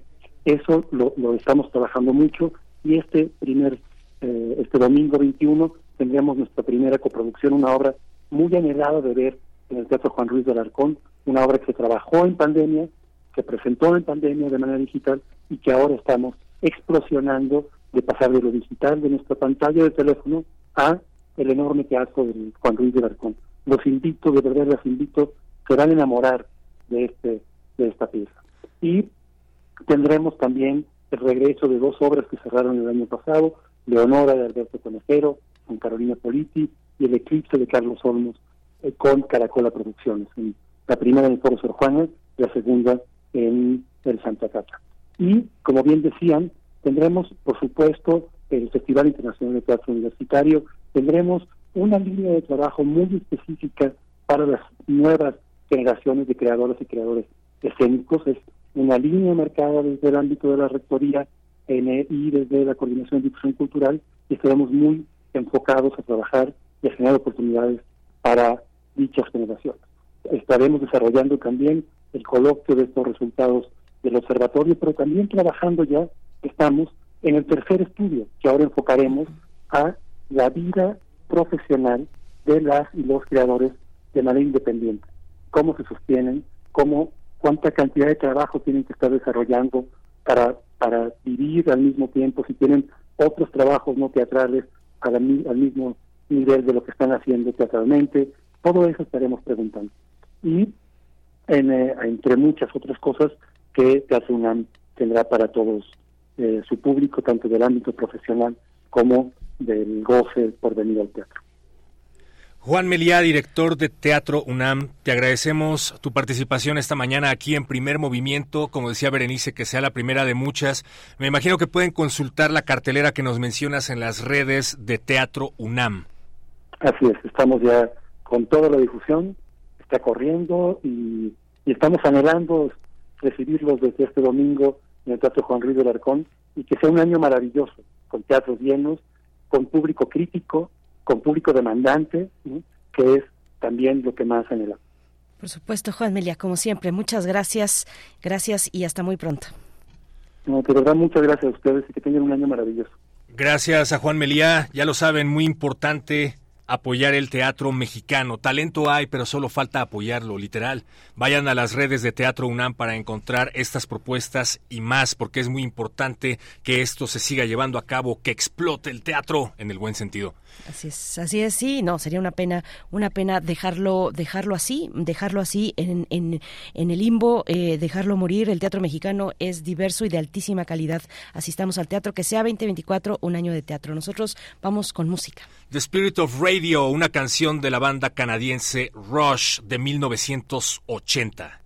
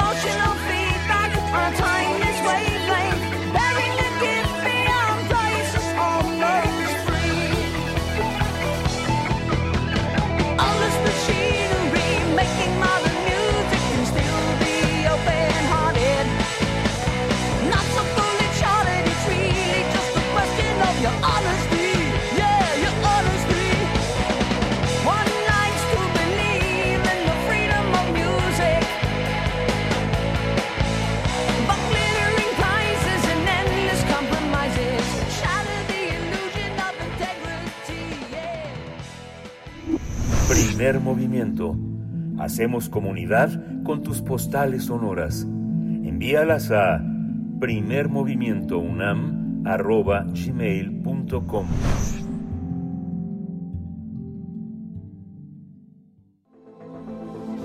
El crisol de la química. La glicina y la inherente conducta contradictoria es el tema que nos va a compartir esta mañana el doctor Plinio Sosa. Ya se encuentra con nosotros en la línea académico de tiempo completo de la Facultad de Química, divulgador científico, amigo de primer movimiento, colaborador cada miércoles para cerrar la emisión. Doctor Plinio Sosa, muy buenos días, qué gusto saludarte. Eh, no nos habíamos encontrado este año. Te saluda Héctor Castañeda, hoy como bateador emergente al micrófono y Berenice Camacho, como siempre. ¿Cómo estás? ¿Qué tal, Bere? Eh, Héctor. Hola, doctor. Felicidades a ambos, que el 2024 sea a todas, para ustedes y todos sus seres queridos. Gracias, doctor Sosa. Igualmente, a todo dar para, para ti, para tus alumnos, alumnas y toda la comunidad de la Facultad de Química. Pues escuchamos la glicina y la inherente conducta contradictoria. Sí. La glicina es una sustancia sólida de color blanco, sabor dulce y muy soluble en agua. Es el más pequeño de los 20 aminoácidos que forman las proteínas. Ambos, proteínas y aminoácidos, participan en un sinfín de funciones celulares y son fundamentales en la gran mayoría de los proyectos biológicos. Las moléculas de los aminoácidos se caracterizan por tener un grupo amino, NH2, y un grupo carboxilo, COOH. El grupo amino es básico, es decir, puede compartir un par de electrones y capturar iones H+. En contraste, el carboxilo es ácido, sea, es capaz de recibir pares de electrones y suministrar iones H+. Son como lo contrario. Esto quiere decir que en la misma molécula se tienen una parte básica y otra ácida.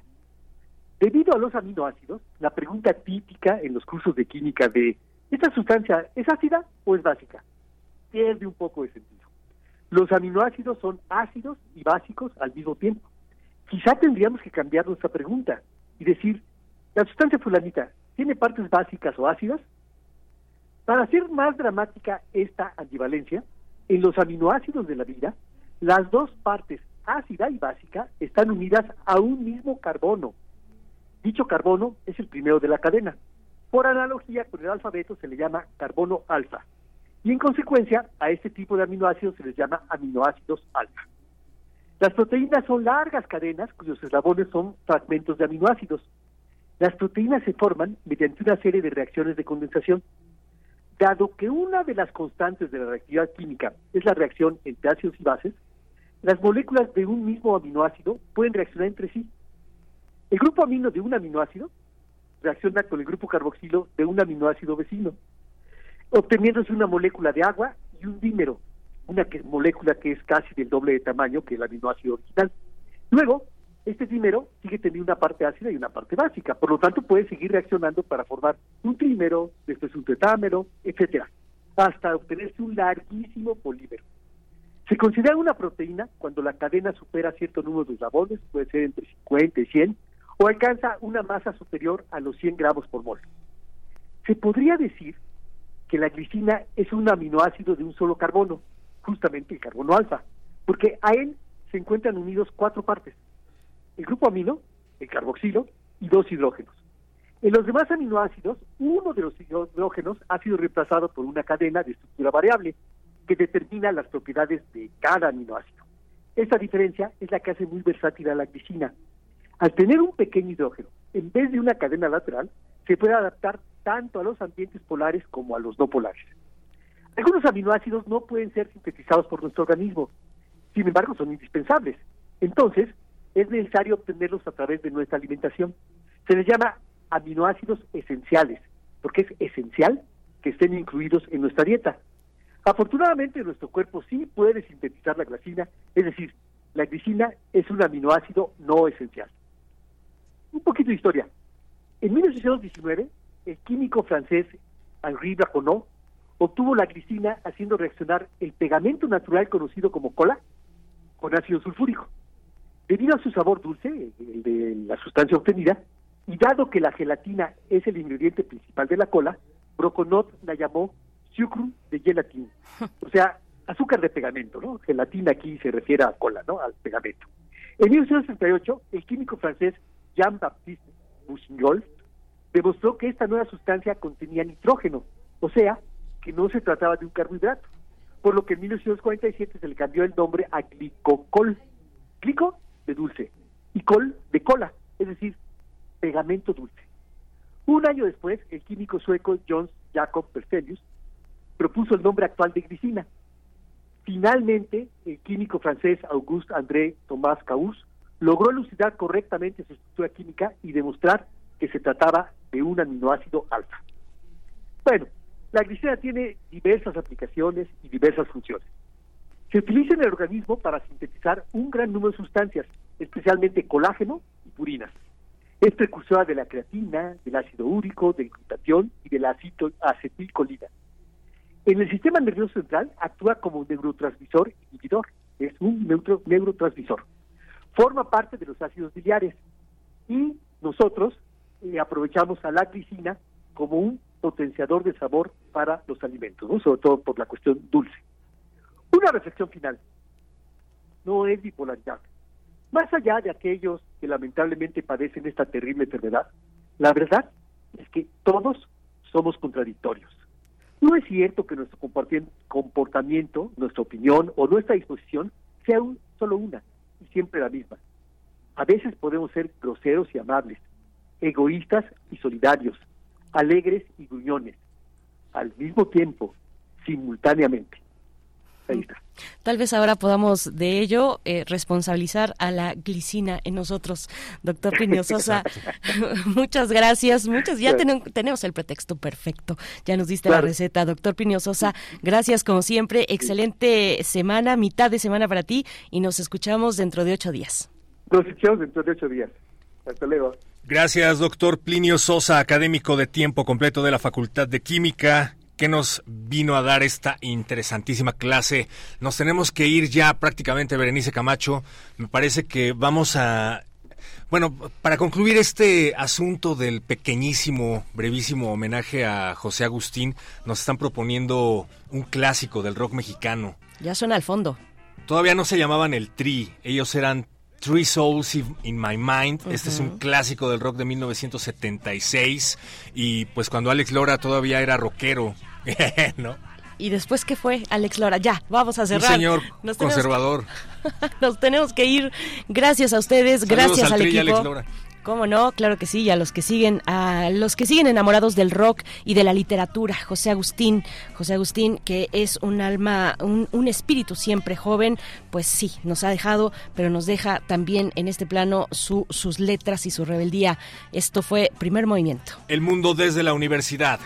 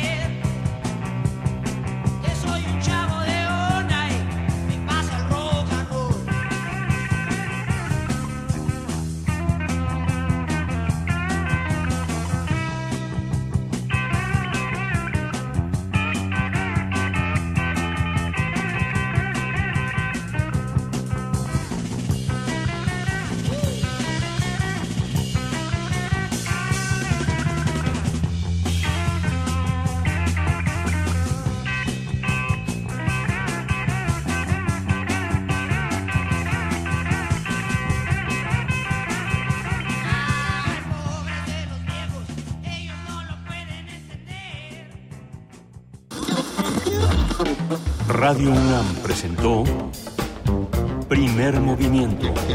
El mundo desde la universidad. Con Berenice Camacho y Miguel Ángel Gemain en la conducción. Rodrigo Aguilar y Violeta Berber, producción.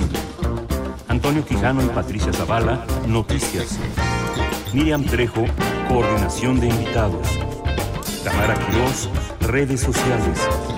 Arturo González, operación técnica. Locución, Tessa Uribe y Juan Staca. Quédate en sintonía con Radio UNAM. Experiencia sonora.